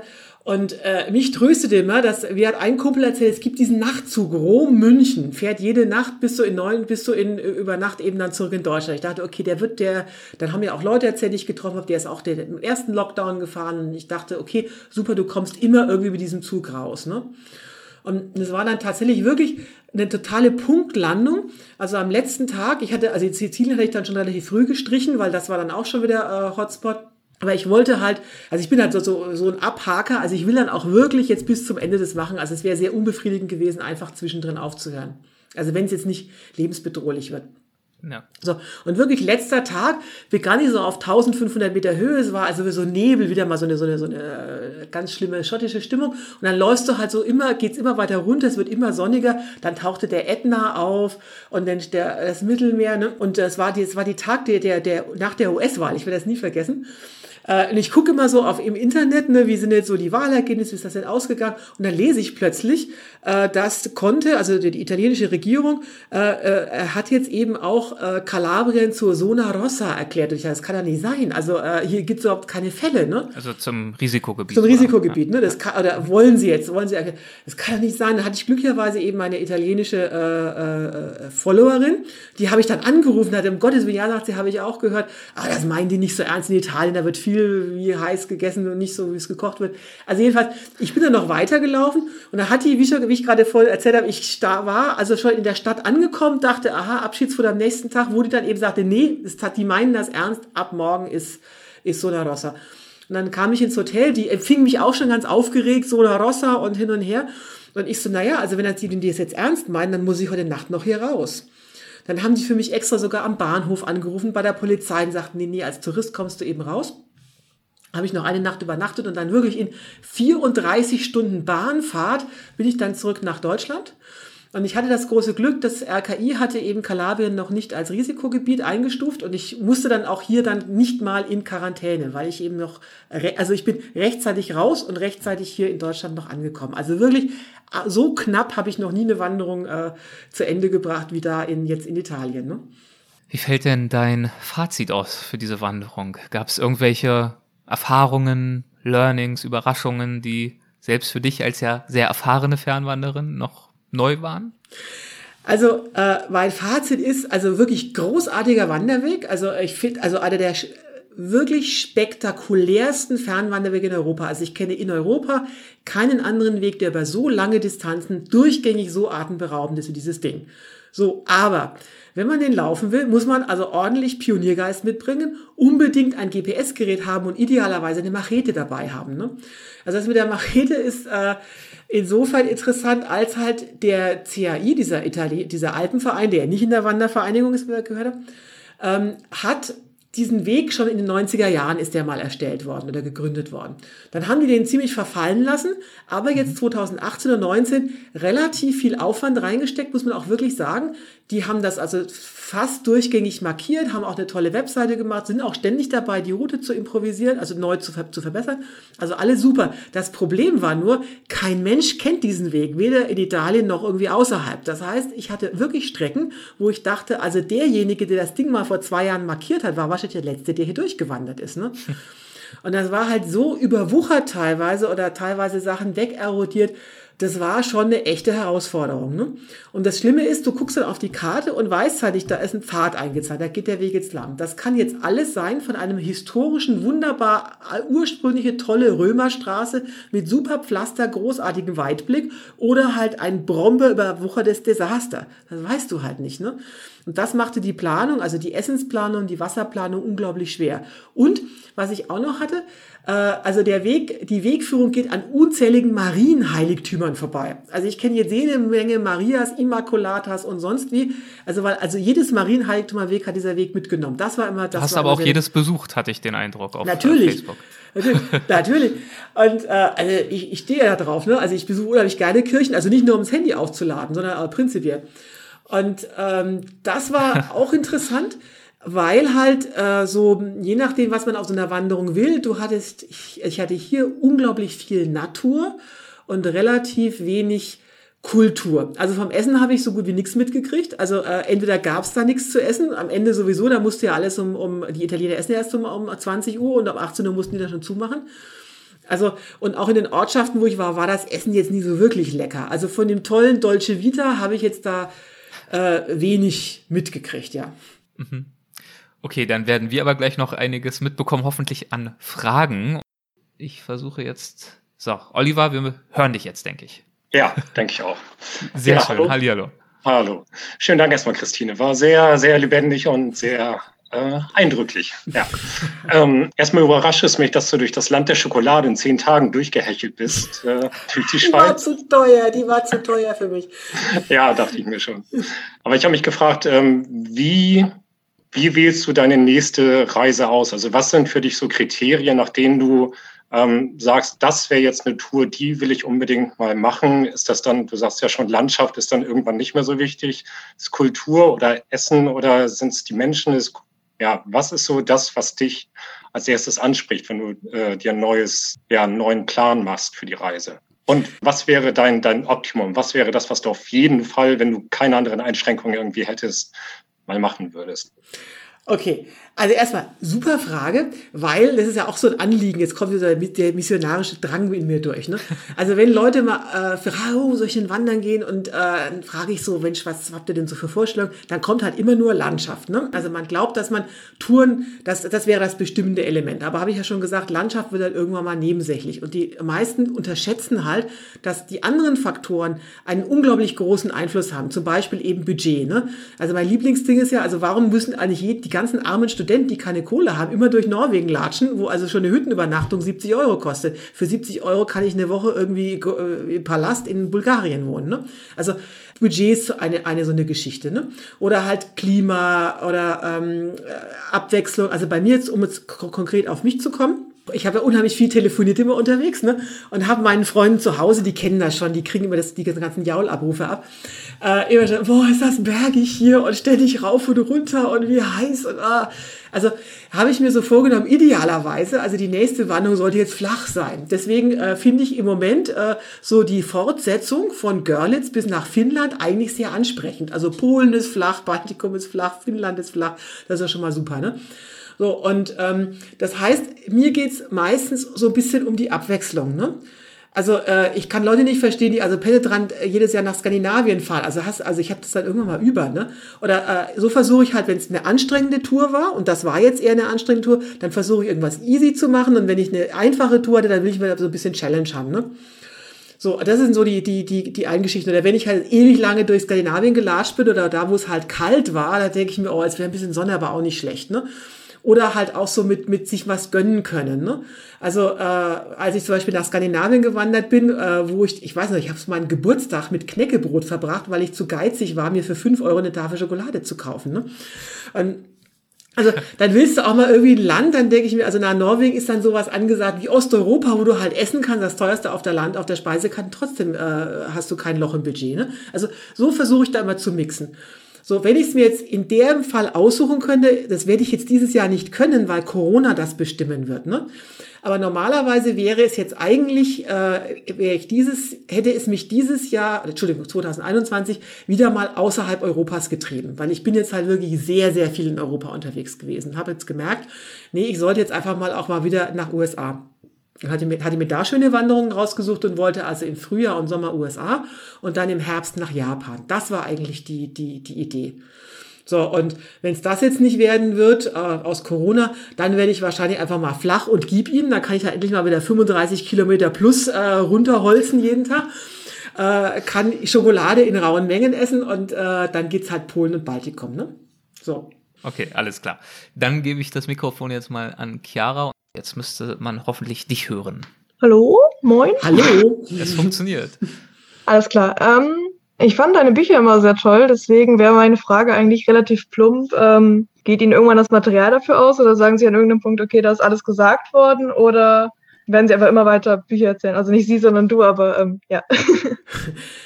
Also gute Frage, weil äh, ich tatsächlich im Moment mit dem Verlag darüber verhandle, was ist jetzt das, was wird jetzt das nächste Buch. So, und äh, das ist wie, wie, bei den, äh, äh, wie bei den Touren oder äh, das kommen immer neue Ideen. Ne? Und es gibt also verschiedene Konzepte. Ich weiß noch nicht, was es jetzt wird, deswegen will ich es jetzt nicht verraten, aber es gibt also wenn ich mir allein meine Tourenliste angucke, was ich schon alles gemacht habe, allein darüber könnte ich jetzt fünf Bücher schreiben. Ne? Und dann gibt es natürlich noch verschiedene Konzepte. Also jetzt war das dritte Buch, war ja so ein bisschen für mich eine Herausforderung, weil es eben kein Reisebericht war. Ne? Und äh, das war schon spannend, eben einfach so, äh, ja mal so, so ein mehr Sachbuch zu schreiben. Und ich suche ja immer irgendwas, was um, äh, wie es für mich spannend wird, dass ich, dass ich auch ein bisschen Challenge habe. Ne? Aber äh, ich glaube schon, äh, weiter Bücher zu schreiben. Ich habe diverse Themen, die man noch machen kann. Also nicht unbedingt nur Reiseberichte, es sind auch so, so, äh, so andere Themen. Und ähm, sagen wir mal so, ich kann ja keiner geregelten Tätigkeit nachgehen, ne, durch meinen komischen Lebensstil. Deswegen ist Bücherschreiben super, kann ich immer so in den, in den, in den Wanderpausen machen. Ne? Also so gesehen werde ich dem wahrscheinlich treu bleiben. Ne? Alles klar, da freue ich mich. Sehr schön. Vielen Dank für die Frage. So, äh, eine Frage aus dem Chat von Maren und Hauke. Lässt sich für dich das Lebensgefühl beim Radreisen und Paddeln mit dem Weitwandern vergleichen? Äh, und was sind die größten Unterschiede? Äh, also ich möchte jetzt mal zudem meinen, meinen Kumpel Buck 30 zitieren. Mit dem mhm. habe ich den Mississippi gepaddelt. Das ist auch so ein Wander, das ist auch totaler Wanderfreak wie ich. Und wir haben dann mal zusammen eine Paddeltour gemacht. Er sagte so schön, solange du in deinem Boot sitzt, ist Paddeln die beste Fortbewegungsart auf der ganzen Welt. Aber wehe den, du steigst aus diesem Scheißboot aus. Dann ist das totale Drama. Und das zeigt es wirklich, wo, wo das Problem liegt. Als Wanderer bist du unglaublich flexibel. Du hast zwar nur einen ganz kleinen Radius, aber ich kann mich mit meinem, äh, ich komme zu Fuß fast überall durch, zur Not auf dem Hintern oder ich kann irgendwo klettern oder ich kann mich durchmogeln oder ich kann ich einfach in den Flieger steigen, in den Zug steigen. Ich bin unglaublich flexibel, was, was es anbelangt. Ne? Das ist auch der Grund zum Beispiel, warum ich nie mit einem Hund wandern würde oder mit einem Tier. Das nimmt die Flexibilität ja auch wieder weg. Ne? Also das heißt, äh, mit diesem kleinen Rucksack kann ich eigentlich überall hin, wohin mich die Füße tragen. Das wird mit dem Fahrrad schon wieder schwierig. Ne? Also versuch du mal irgendwie so ein Fahrrad über einen Stacheldrahtzaun zu hieven, wenn der gerade im Weg ist. Ne? Da kann ich natürlich easy peasy unten durchklettern, ne? aber Fahrrad ist dann schon blöd. Das heißt, da sind dann schon wieder sehr viel mehr Hindernisse im Weg oder du brauchst eine spezifische Infrastruktur. Ne? Also da, wo ich laufen kann, kann ich nicht mehr radeln. Dadurch verringert sich quasi schon mal das, wo ich unterwegs sein kann. Beim Paddeln brauchst du immer halt Gewässer, brauchst du Fluss, das macht die Sache noch mal schwieriger. Und äh, ich habe mein Boot bei meiner letzten Paddeltour 35 Kilometer portagiert. Also ich weiß, wovon ich rede, wenn das Ding wie den Klotz am Bein ist. Ne? Also das ist eigentlich die Flexibilität ist beim Wandern am größten und deswegen mag ich das auch am liebsten. So, was du beim äh, Radeln allerdings hast, was ich daran sehr schätze, ist, dass du halt sehr viel näher der Zivilisation bist. Du kannst ein Land besser kennenlernen. Ne? Also beim Wandern, ich, wär, ich bin ja nicht bekloppt und latsche jetzt ewig auf Straßen lang, um halt die, die verschiedenen Sehenswürdigkeiten zu sehen. Ne? Das, äh, das, da ist halt, äh, da ist Wandern einfach, da ist Radfahren einfach besser, weil du größere Distanzen machen kannst. Da kannst du von Schloss zu Schloss oder Museum zu Museum radeln. Ne? Das mache ich jetzt beim Wandern nicht so exzessiv. Und Paddeln hat den Vorteil, dass es dir eine komplett andere Perspektive gibt. Ne? Also eine Landschaft sieht vom Fluss dermaßen anders aus als vom Land, das ist unglaublich. Ne? Also Mississippi war da krass. Der Mississippi, wenn du da Leben lang fährst mit dem Auto, ist das furchtbar. Das ist total öde und flach. Ne? Aber bist du auf dem Boot, bist du im Boot und guckst auf diese Überschwemmungsgebiete, ist das total spannend. Du denkst, du bist in der Wildnis. Ne? Also dieser Perspektivwechsel ist, ist, ist sehr spannend. Schön. Dann ist jetzt Olivia an der Reihe. Kleinen Moment. Ja, hallo, hört man mich? Halli, hallo, hi. Ja, Hallo, also erstmal vielen, vielen Dank für das spannende Gespräch. Äh, Christine, ich gehe nächstes Jahr meine erste Langstreckenwanderung an und ne, wollte dich fragen, was empfiehlst du mir gegen den ersten großen Durchhänger oder den ersten großen Frustmoment? Okay, also für den Durchhänger, ähm, das habe ich im, im Buch auch, äh, gibt es ein extra Kapitel dazu. Also diese Durchhänger, entstehen in der Regel durch eine punktuelle Überlastung, entweder körperlich oder mentaler Natur. Das, dem kannst du erstmal schon mal entgehen, wenn du dich nicht unter Gruppenzwang setzen lässt. Also diese, diese Überforderung kommt in der Regel daher, dass man, du kommst da auf so einen Trail und dann lernst du irgendjemanden kennen oder du gehst schon mal mit jemandem los und ihr habt unterschiedliches Tempo oder unterschiedliche Herangehensweisen und dann überforderst du dich. Ne, und diese Überforderung führt dann eben zu Stress und damit, äh, jetzt habe ich keinen Bock mehr. Wenn du jetzt aber sagst, okay, das ist mir völlig wurscht, was die anderen machen, ich gehe autark, ich höre auf meinen Körper, vermeidest du schon mal unglaublich viel Frust. So, jetzt habe ich das große Glück, dass ich halt weiß, ich habe ja schon irgendwie alles fast irgendwie zehnmal durch. Ne? Also wenn jetzt da irgendwas wehtut oder das Wetter schlecht ist, habe ich schon hundertmal erlebt. Das heißt, du hast eine gewisse Selbstvertrauen, das wird schon wieder alles gut. Das hast du jetzt erstmal nicht, weil du es zum ersten Mal machst. Ne, das, deswegen sind Anfänger oder jemand, die zum ersten Mal so einen Weg gehen, für so einen Frust viel, viel anfälliger, weil die nicht wissen, ist das jetzt wirklich bedrohlich oder äh, ist das jetzt nur so vorübergehend. Das heißt, ich kann auch sehr viel besser einschätzen, das zu tun, was ich dir jetzt rate, wenn du merkst, es kommt so ein Frust im Anflug, ne? dann auf gar keinen Fall, also ich habe es im Buch ja so schön beschrieben, auf gar keinen Fall zu Hause anrufen und sagen, mir geht's schlecht. Also das, das, das musst du mir jetzt wirklich versprechen, nicht tun, nicht tun. Weil was werden die machen? Ne? Die werden dir natürlich sagen, oh Gott, nein, komm nach Hause. Ne? Also das tu das nicht an. Ganz schlecht. Also das heißt, runter vom Trail gehen in die nächste Stadt, weil diese Überforderung kannst du einfach mit so einem Verwöhnprogramm wieder verbessern. Ne? Also äh, das heißt, du miete dich in eine möglichst gute Unterkunft ein, gönn dir gutes Essen und wieder nie anrufen. Ne? Also die erste Nacht nicht anrufen. Stattdessen duschen, schick essen gehen, eine Tafel Schokolade mit nach Hause, ne? also mit ins Hotel, Schokolade essen, nicht drüber nachdenken, ob du aufhörst, noch mehr Schokolade essen, äh, Internet surfen und dann drüber schlafen, dann frühstücken, groß frühstücken, ne? Und dann kannst du anfangen, darüber nachzudenken, ob du weiter wandern willst oder nicht. Und erst dann darfst du zu Hause anrufen. Wenn du mir das versprichst, verspreche ich dir im Gegenzug, du wirst dann auch wieder weiterlaufen wollen. Das Dümmste ist, in dem Frust anrufen, dann sagen die, oh Mausi, komm doch, also ganz, ganz schlimm, ne? Und dann dann wird, dann wird der hart, äh, harte Suhiker-Weichen dann jetzt vorbei, ne? Okay, cool. Vielen Dank. Wunderbar. Äh, Christine, dazu auch eine Frage von mir, wenn wir jetzt schon bei dem Thema sind, äh, sozusagen ins Fernwandern einsteigen und äh, damit geht ja oft wahrscheinlich auch so ein Realitätscheck einher und ähm, dazu nochmal ein äh, winziger Auszug aus dem Buch Weite Wege wandern, da hast du geschrieben, das Bild, das in den Medien und durch die Werbung vom Leben auf Wanderschaft gezeichnet wird, entspricht meist so gar nicht meinen langjährigen Erfahrungen. Doch leider beeinflusst es ganz erheblich die Erwartungen von Weitwanderern, die dann von der Realität enttäuscht sind. Was sind denn nach deinem Dafürhalten die häufigsten der falschen Erwartungen, auf die du da anspielst? Naja, also man muss sich aber erstmal von diesen Bildern in der Werbung frei machen. Ne? Also ich sage immer so, so in, in der Werbung laufen immer junge Menschen plaudernd in bunten, nägelnagelneuen Funktionskleidung äh, den Berg hoch, äh, zelten dann in, an Orten, wo ich nicht mal ansatzweise überhaupt überlegen würde, da mein Zelt aufzuschlagen äh, äh, und vor allem nicht zu den, ja, zu den Tageszeiten, wo die da rumsitzen. Und dann löffeln die dann irgendwie arschteure Trekkingnahrung aus irgendwelchen Tüten mit Speziallöffeln. Also das ist so der, und das ist natürlich immer schönes Wetter. Ne? Also das ist so der, äh, äh, das Bild in der Werbung. Und ich und meine Wanderkollegen, also haben alles andere an, aber keine niegelnagelneue Funktionskleidung. Also wie schon Mode- und Schönheitswettbewerbe gewinnst du nicht. Also das ist dann eher ein Müllsack, den du dir um die Lenden schlingst. Und äh, du zähltest da, wo, also, äh, also in Fichtenschonung, wo es also alles andere als idyllisch ist und ich esse alles, aber ganz bestimmt keine Trekkingnahrung. So. Und ähm, die sind auch alle immer unglaublich sauber in, in, diesen, äh, in diesen Fotos. Ne? Das ist schon mal das nächste Problem, weil das ist eigentlich die, die größte äh, Misconception, also die, die, der größte falsche Eindruck, ne? oder das, das, was am schwierigsten ist unterwegs. Also es, deswegen reite ich immer auf diesem Thema so rum, weil äh, der Muskelkater vergeht irgendwann mal, du gewöhnst dich auch an das blöde Essen, aber an, diesen, an dieses Leben im Dreck, das ist halt, das ist, das ist zermürbend, ne? Also wenn du dich halt ewig nicht waschen kannst und wie, ich habe es ja auf der, in der Pro-Ebene da beschrieben, ne? wenn es dann auch noch heiß ist, du keine Waschgelegenheit hast und also wirklich, ich lag teilweise stundenlang schlaflos im Zelt, weil die Haut so gejuckt hat. Und ich, du kratzt dann und kannst nicht einschlafen, weil die so gereizt ist. Du kannst nicht waschen, du schwitzt. Das ist eigentlich das, was einen, was einen fertig macht. Ne?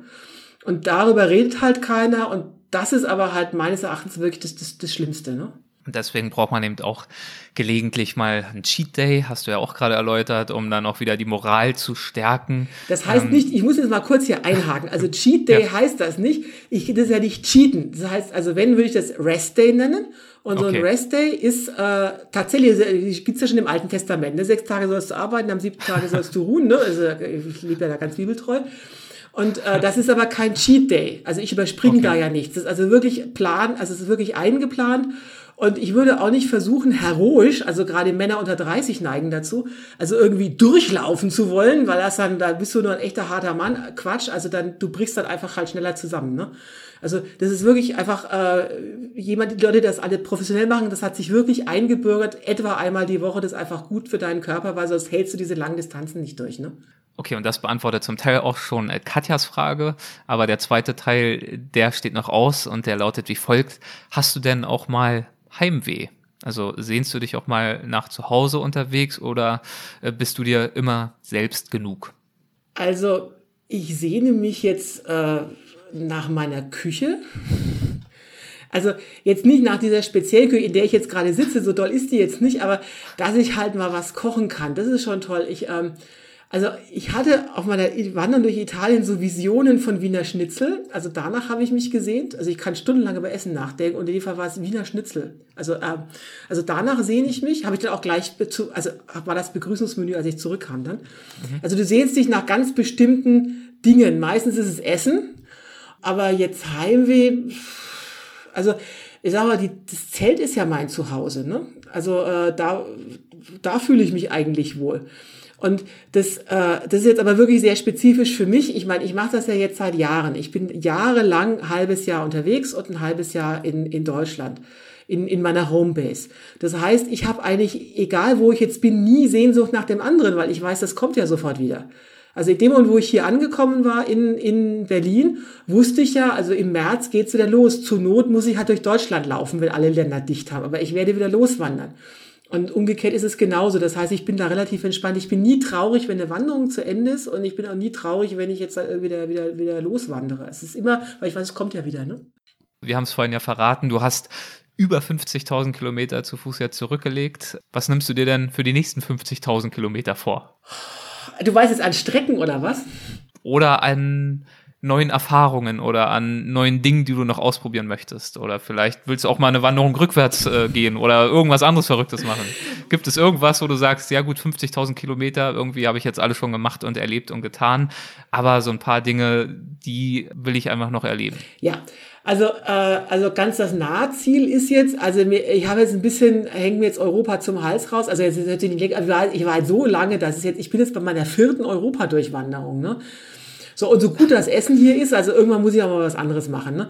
Also ich habe im Moment total Lust auf USA, obwohl ich schon weiß, das wird echt anstrengend. Ne? Also die, die Trails, die wir da rausgesucht haben, das Essen wird auch furchtbar, aber okay, kann man jetzt auch mal äh, kurz machen.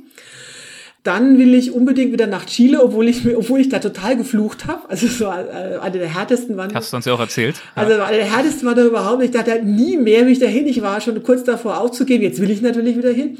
Und dabei will ich dann was Neues ausprobieren, nämlich Packraften.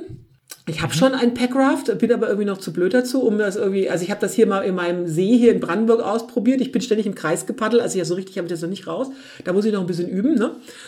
So, also das kommt jetzt noch irgendwie dran. Und dann habe ich jetzt äh, bei der Recherche für USA festgestellt, es gibt so eine Mountainbike-Route durch die ganzen USA. Das, das Radfahren war ja auch schon lange nicht mehr. Ne? Also das könnte ich noch machen. Dann, äh, dann habe ich noch dieses Projekt eines, äh, jetzt habe ich mir so überlegt, jetzt bin ich ja schon, äh, also vierte Europa-Durchwanderung. Ich bin auch schon mal einmal um die Ostsee geradelt, also das habe ich auch schon durch. Jetzt könnte ich eine Europa-Durchpaddelung machen habe ich auch schon eine Route. Ne? Das ist auch eine nette Variante. Also von der Nordsee bis, äh, äh, bis ans Schwarze Meer. Also das sind so die, die, die, die Highlights, die noch als, äh, als nächstes anstehen, ja. Hier äh, fragt Chiara gerade, ähm, wie steht's um Asien? Gut, da hast du Japan schon ja, ja. als äh, potenzielle Destination außer Korn. Äh, Asien und Afrika, ähm, sind die für dich interessant? Also, äh, um äh, die Frage zu, zu verstehen, muss man sagen, ich, ich bin Wanderin. Ne? Und Wandern laut Definition setzt voraus, dass man eine wandertechnische Infrastruktur nutzt. Ne? Das heißt, es gibt Leute, die zum Beispiel diese Round the World Wanderer sind eigentlich keine Wanderer, weil die gehen in der Regel Straße. Weil, und jetzt komme ich zu dem, äh, warum ich nicht nach Afrika will, äh, in, in den meisten Entwicklungsländern oder unter, nicht so entwickelten Ländern gibt es keine Wanderwege. Das heißt, wenn ich da laufen wollen würde, was man ja durchaus machen kann, machen auch viele, dann bin ich auf Straßen angewiesen. Das, äh, manche machen das, finden das toll, ich mag das halt nicht. Also mir ist das zivilisationsnah und deswegen fallen viele Länder eben auch raus, unter anderem eben Afrika. Weil da wäre ich auf Pisten oder Straßen unterwegs. Das ist dann mit den Wildzelten alles schwierig und das ist, das ist einfach nicht unbedingt meins. So, Asien ist eine bisschen andere Geschichte. Also Japan hat sehr schöne Langstreckenwanderwege und mein erstes Buch ist auf Koreanisch übersetzt worden. Also ich habe einige koreanische Fans, ne? Und äh, äh, da gibt's auch einen wunderbaren Wanderweg, den ich auch noch auf, auf sozusagen, zwei Wanderwege, die ich jetzt noch auf der, äh, auf der Wunschliste habe. Und das würde ich gerne verbinden, also Japan und Korea, weil ja, zum Beispiel Korea, wissen auch die wenigsten, ist ein totales Wanderland. Also sie sind totale Wanderfreaks, die haben ganz viele wirklich auch sehr gute Wanderwege. Ich war da mal zum Radfahren, die haben auch einen Autoladen nach dem anderen. Also es ist auch total verblüffend, was man hier so nicht wahrnimmt. Also wenn Asien, dann diese beiden Länder, ne? Also die Ideen gehen nicht aus, die Pläne ja, nicht, sind ne? zahlreich. genau. Christine, ich äh, danke dir herzlich dafür, dass du dir heute die Zeit genommen hast, uns von deiner jüngsten äh, Wanderung zu erzählen bis nach Italien. Ähm, vielen, vielen Dank dafür. Und vielen Dank natürlich euch allen äh, fürs Dabeisein, fürs Fragen. Ähm, ich hoffe, ihr hattet einen netten Abend. Mir hat es auf jeden Fall Spaß gemacht. Ja, vielen, vielen Dank euch allen. Dankeschön. Ja, ich muss auch sagen, es ist toll. Ich, ich sehe endlich mal Leute beim Podcast. Das war großartig. Ja. Ne? Und nicht nur in meine Küche, sondern ich sehe eure Arbeitszimmer. Ich bin ganz begeistert. Also nicht nur ich wohne im Chaos. Ne? So, also oh, noch eine kleine Beleidigung zum Abschied. ah, da, also, da, wird noch was geschwenkt, Kamera geschwenkt, sehr schön. Ja. Also vielen, vielen, vielen Dank fürs Zuhören und äh, Happy Trails für euch alle. Ne? Bis zum nächsten Mal. Tschüss. Alles klar, perfekt. Dankeschön. Macht's gut. Tschüss. Das war die neue Folge mit Christine Türmer. Vielen Dank dafür, liebe Christine, und auch den Mitgliedern des Supporters Club, die dabei waren. Vielen, vielen Dank fürs Mitmachen und für eure Unterstützung unserer Show. Wenn ihr, ähnlich wie die Teilnehmer des Streams, ebenfalls erwägen möchtet, unsere Show mit einer Mitgliedschaft im Supporters Club zu unterstützen, dann freut mich das natürlich sehr, wie ihr wisst, denn ihr helft uns damit, die Kosten zu tragen für zum Beispiel Server, Technik, Online-Tools für die Interviews, nicht zuletzt auch für Janas Gehalt, meine Mitarbeiterin, die mir hinter den Kulissen und manchmal auch vor den Kulissen mit wahnsinnigem Einsatz und Enthusiasmus hilft. Und im Gegenzug erhaltet ihr dann je nach Paket zum Beispiel Zugriff auf die zusätzlichen Plus Folgen mit Gästen wie eben Christine Türmer, aber auch Markus Maute, Hans Kammerlander und zum Beispiel Lydia Möcklinghoff. Viele von euch unterstützen uns sogar mit einer Jahresmitgliedschaft. Es äh, gibt ja auch die Monatsmitgliedschaft, die ist jederzeit kündbar. Und gerade diese Jahresmitgliedschaften, die sehen wir natürlich wirklich als Investition eurerseits in die Zukunft unserer Show an und damit auch als einen großen Vertrauensvorschuss. Und uns helfen und motivieren diese Mitgliedschaften wirklich sehr. Und wir werden alles geben, auch im Jahr 2021 wieder viele aufregende und erhellende Folgen zu präsentieren. Das verspreche ich. Bringt euch dabei gern auch mit euren Wünschen und euren Vorschlägen ein.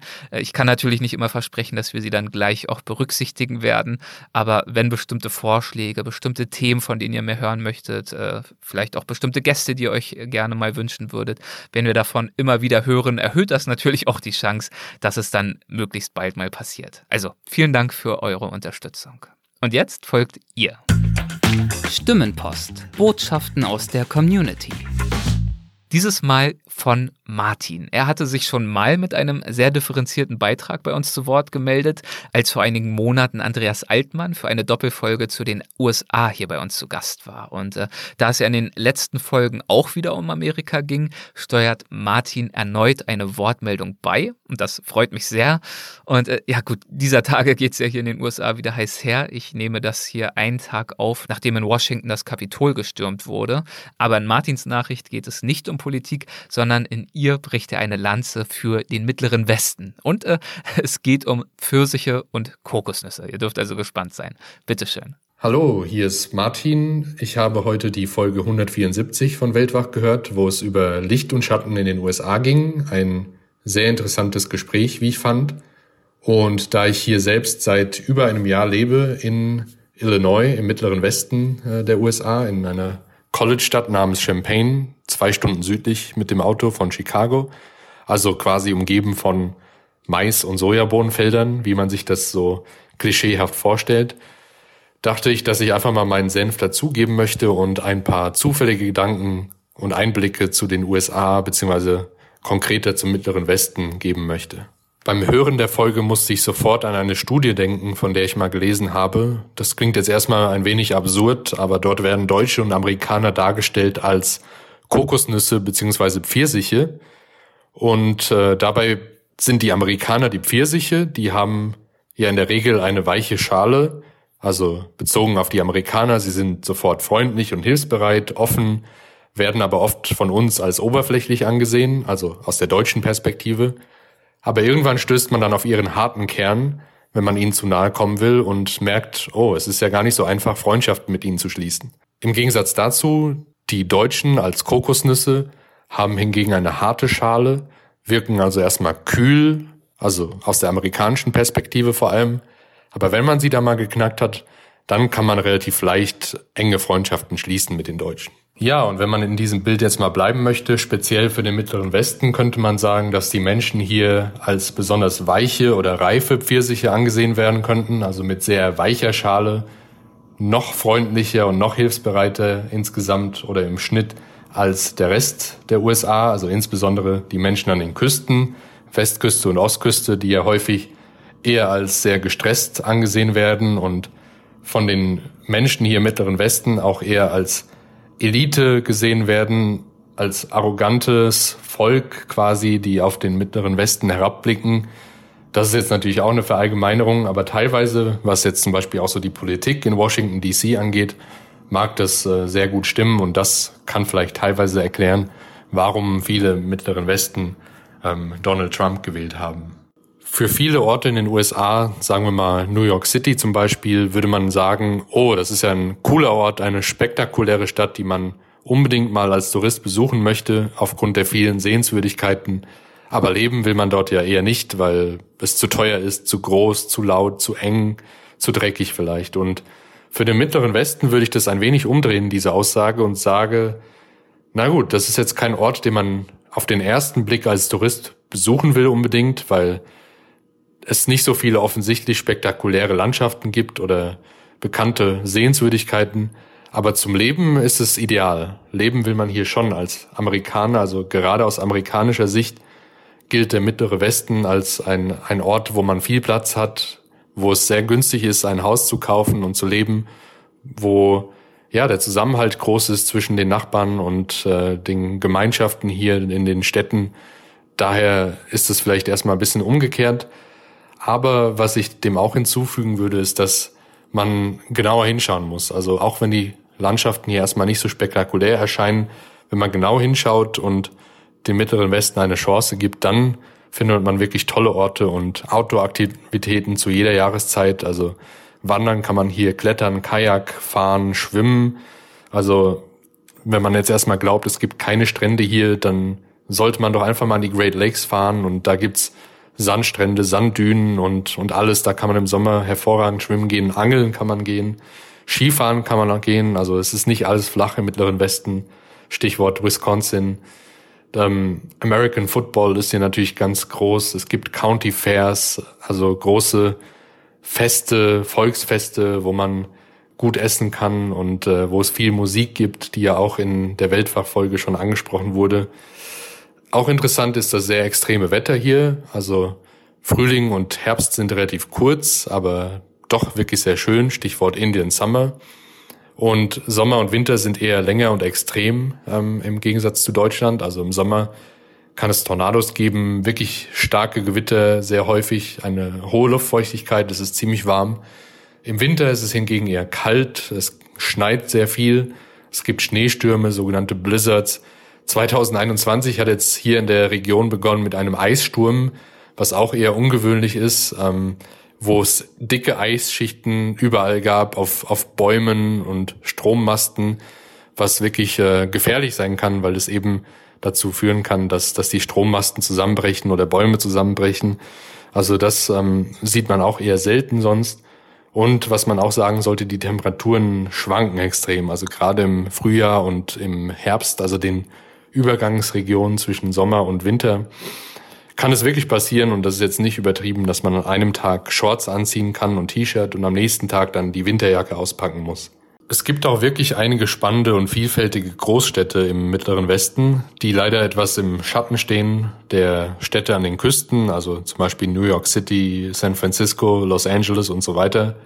Als erstes fällt einem dann vielleicht noch am ehesten Chicago ein, was am Lake Michigan wirklich traumhaft gelegen ist. Leider gibt es da ein paar Vorurteile, die auch zutreffen, also zum Beispiel die Kriminalität, die aber sehr lokal begrenzt ist und vor allem in gewissen Vorstädten stattfindet. Von daher muss man sich da in der Innenstadt gar keine Sorgen machen und die Stadt an sich hat wirklich kulturell sehr viel zu bieten, hat auch viel Geschichte, viele Museen, Jazz and Blues, Live-Comedy, Deep Dish Pizza, die wirklich exzellent ist, Chinatown. Also da ist wirklich für jeden was dabei.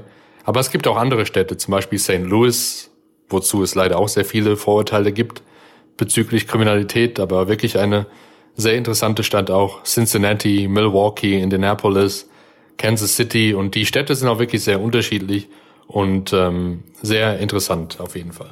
Also eigentlich gilt für den Mittleren Westen genau das Gleiche wie für den Rest der USA. Es gibt einfach sehr viele Gegensätze. Es gibt natürlich die ungebildeten Menschen auf der einen Seite, auf der anderen Seite gibt es mit die besten staatlichen Unis überhaupt in den USA, hier im Mittleren Westen, die auch häufig sehr divers sind oder sich in sehr diversen Städten befinden. Viele wichtige Persönlichkeiten der Kultur, Geschichte, Wissenschaft, Musik und Kunst wurden hier hervorgebracht im Mittleren Westen. Zum Beispiel Abraham Lincoln, einer der beliebtesten Präsidenten in der Geschichte der USA, die Gebrüder Wright, Pioniere der Luftfahrt, Henry Ford, Walt Disney, Stevie Wonder, Bob Dylan, Ernest Hemingway.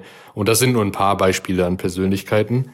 Ja, das soll es dann auch gewesen sein mit meinen Gedanken zu den USA und dem Mittleren Westen im Speziellen. Eine riesige Region, die wirklich einiges zu bieten hat, die sehr vielfältig ist, allein schon wegen der Größe und die verschiedenen Bundesstaaten, die auch ganz unterschiedlich sind. Also Michigan ist zum Beispiel ganz anders als Kansas, Indiana ist anders als Nebraska und so weiter. Man muss sich darauf einlassen. Die Sehenswürdigkeiten hauen einen natürlich nicht vom Hocker direkt im ersten Moment, wie jetzt im Westen der USA, aber mit dem Auge fürs Detail, mit dem Kontakt zu den Menschen hier vor Ort und mit der Zeit, die man sich auf jeden Fall nehmen muss für den Mittleren Westen, finde ich, dass man wirklich eine sehr spannende Zeit hier haben kann. Daher kann ich es nur empfehlen, den Mittleren Westen als Teil eines Roadtrips durch die USA mit einzubeziehen und sich das Ganze mal anzuschauen. Und in diesem Sinne ganz viele liebe Grüße aus Illinois, aus den USA und viel Spaß noch bei den Weltwach-Podcasts. Vielen Dank, Martin. Nach wie vor gilt, wenn ihr von euch hören lassen möchtet, dann sehr gerne. Die WhatsApp-Nummer, über die ihr uns eure Stimmenpost zusenden könnt, die lautet nach wie vor 001 267 997 2603. Wir freuen uns von euch zu hören mit euren Gedanken zu unseren Folgen, zu unseren Gästen und Themen oder auch zu euren eigenen Reisen. Das war's für dieses Mal. Vielen Dank fürs Zuhören und bis zum nächsten Mal. Ciao.